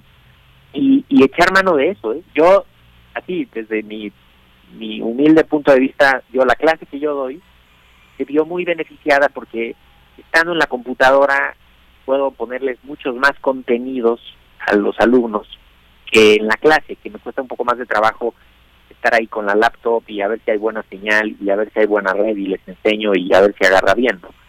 En cambio aquí tienes listos los materiales y, y les vas enseñando una pantalla, otra pantalla, otro, otra aplicación. Yo creo que eso tenemos que sentarnos a ver qué, de qué vamos a sacar de provecho y qué, se, qué llegó para quedarse. Esa, esa es una gran una gran lección, ¿no? También qué llegó para quedarse y, incorporarlo sin miedo. Ujú. Pues, pues les agradecemos esta participación. Claro, hay que, hay que continuar, hay que seguir revisando lo que el futuro inmediato nos pone como desafío, que son muchos estos desafíos, pues en conjunto, eh, como humanidad, en lo colectivo y en lo más inmediato, en lo local.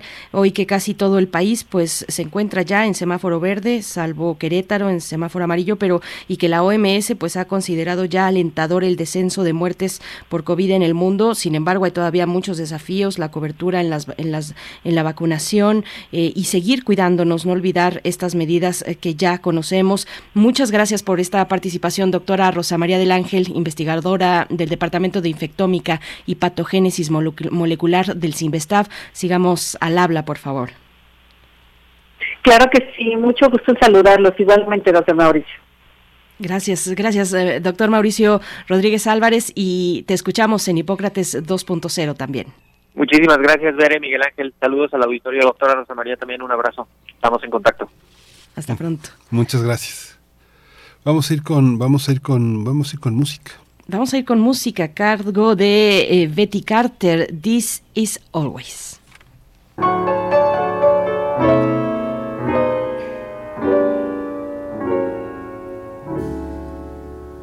This isn't sometimes,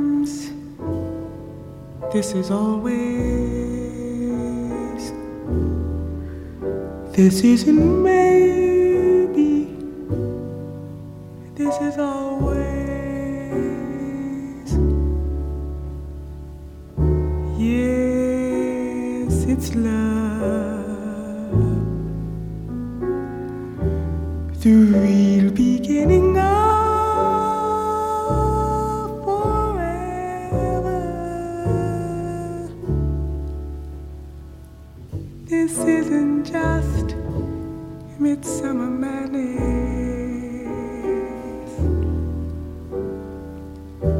Passing glow, a moment's gladness.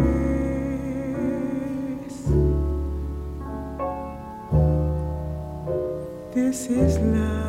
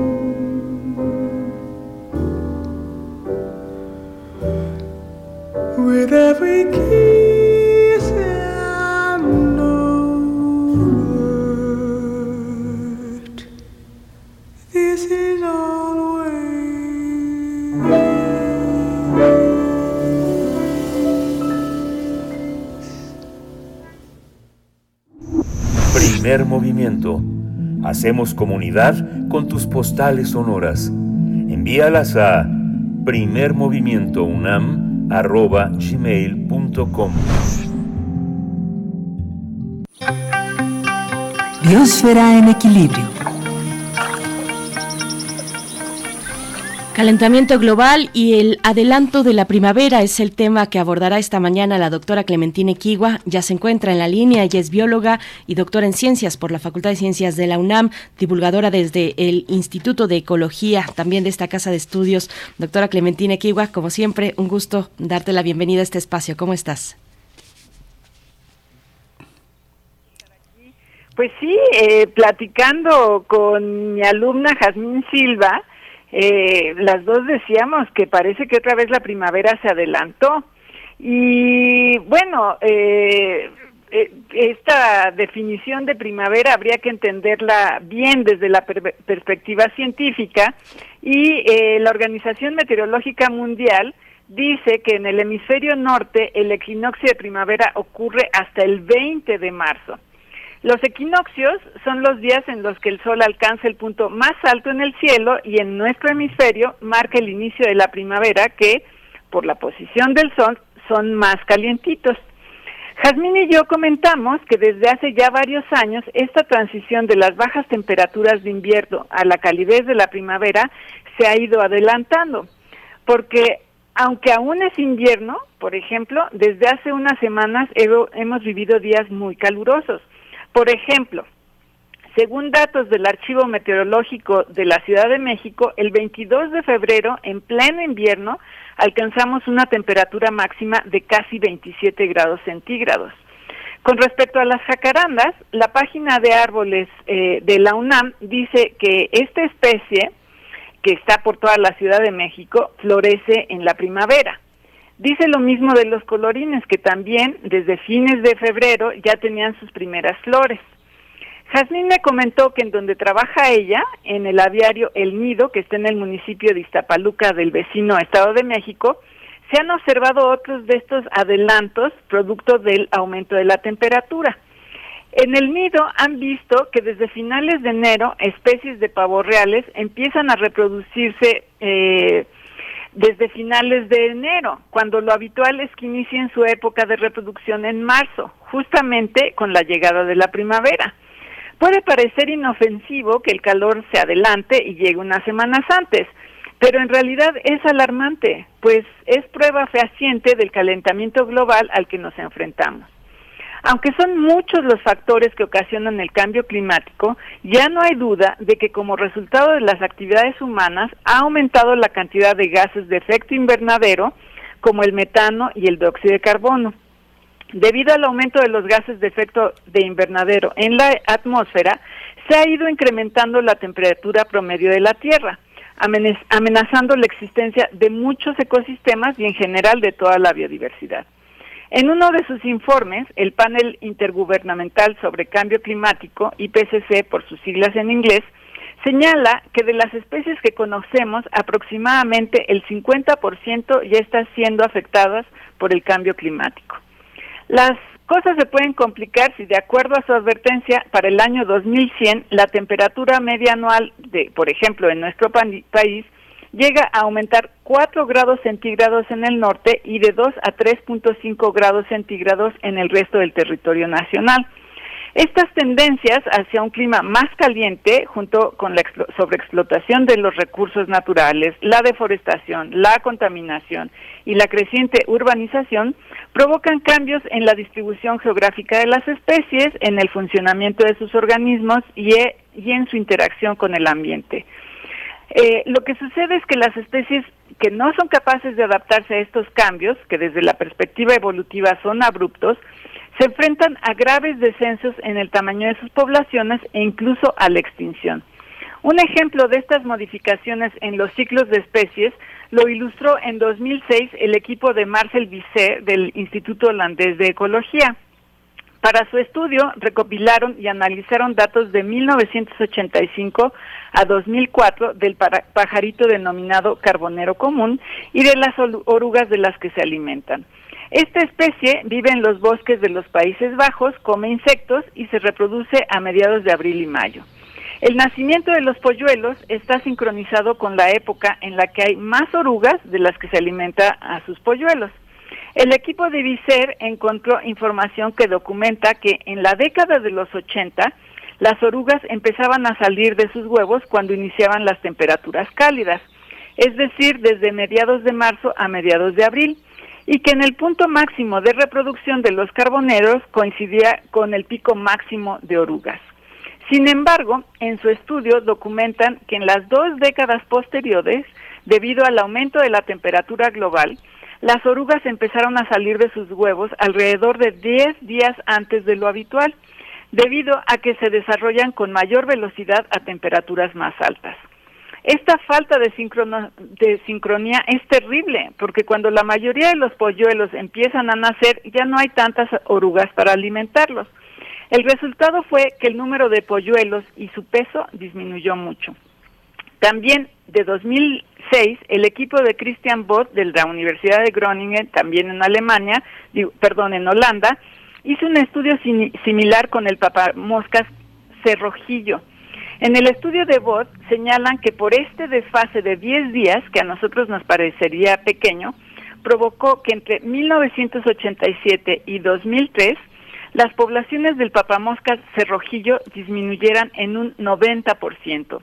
Hoy ya hay muchos trabajos de investigación que documentan casos similares en todo el mundo, de tal forma que ya se cuenta con la información suficiente para entender los impactos del cambio climático en las especies y las estimaciones a futuro son más confiables.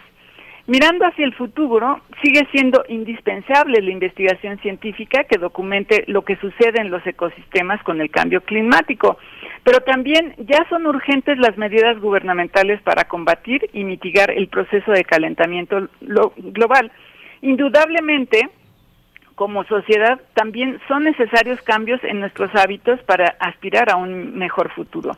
Y a propósito de que mañana es el Día Internacional de la Mujer, es pertinente, eh, al menos así nos parece a Jazmín y a mí, mencionar que un fu- mejor futuro social implica, implica la construcción de sociedades más igualitarias, incluyendo igualdad de género, y sostenibles.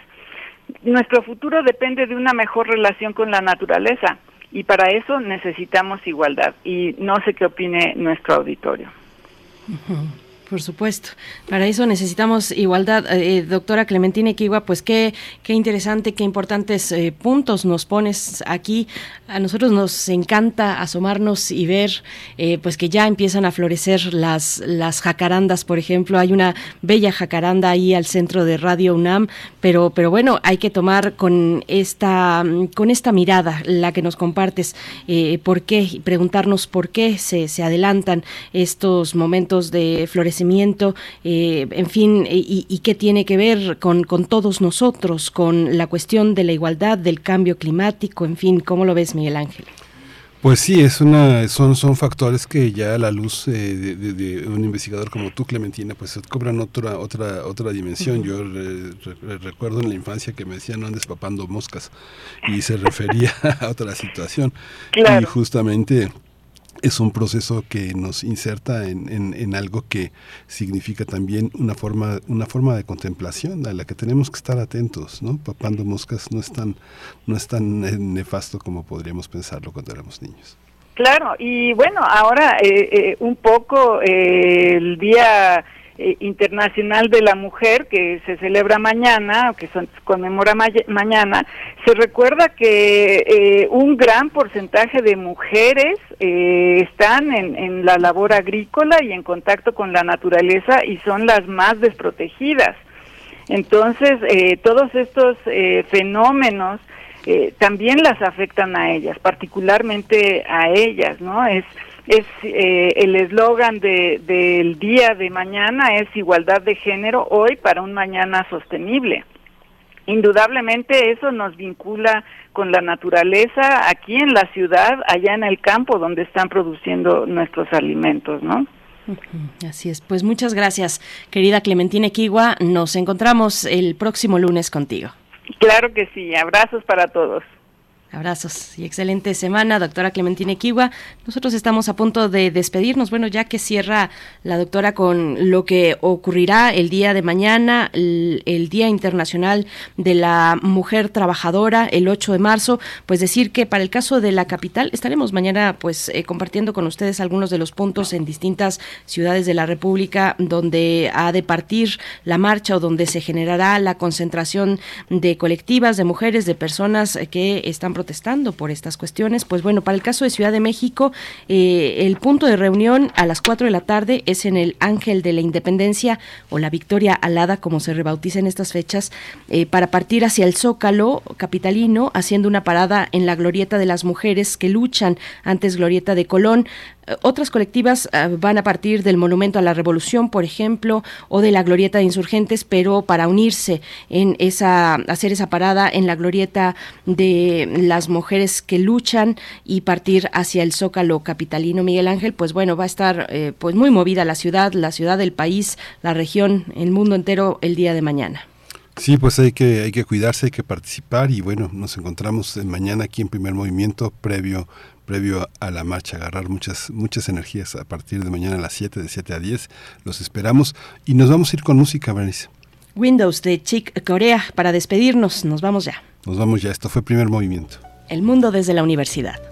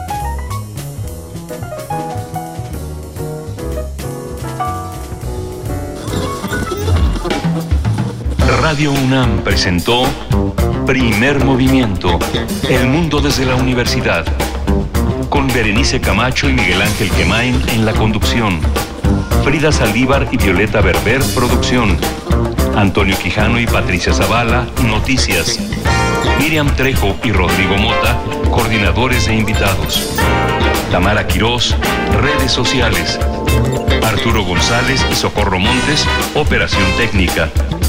Servicio social, Lisette Pérez e Iván Chavarría. Locución, Tessa Uribe y Juan Stack. Quédate en sintonía con Radio UNAM. Experiencia sonora.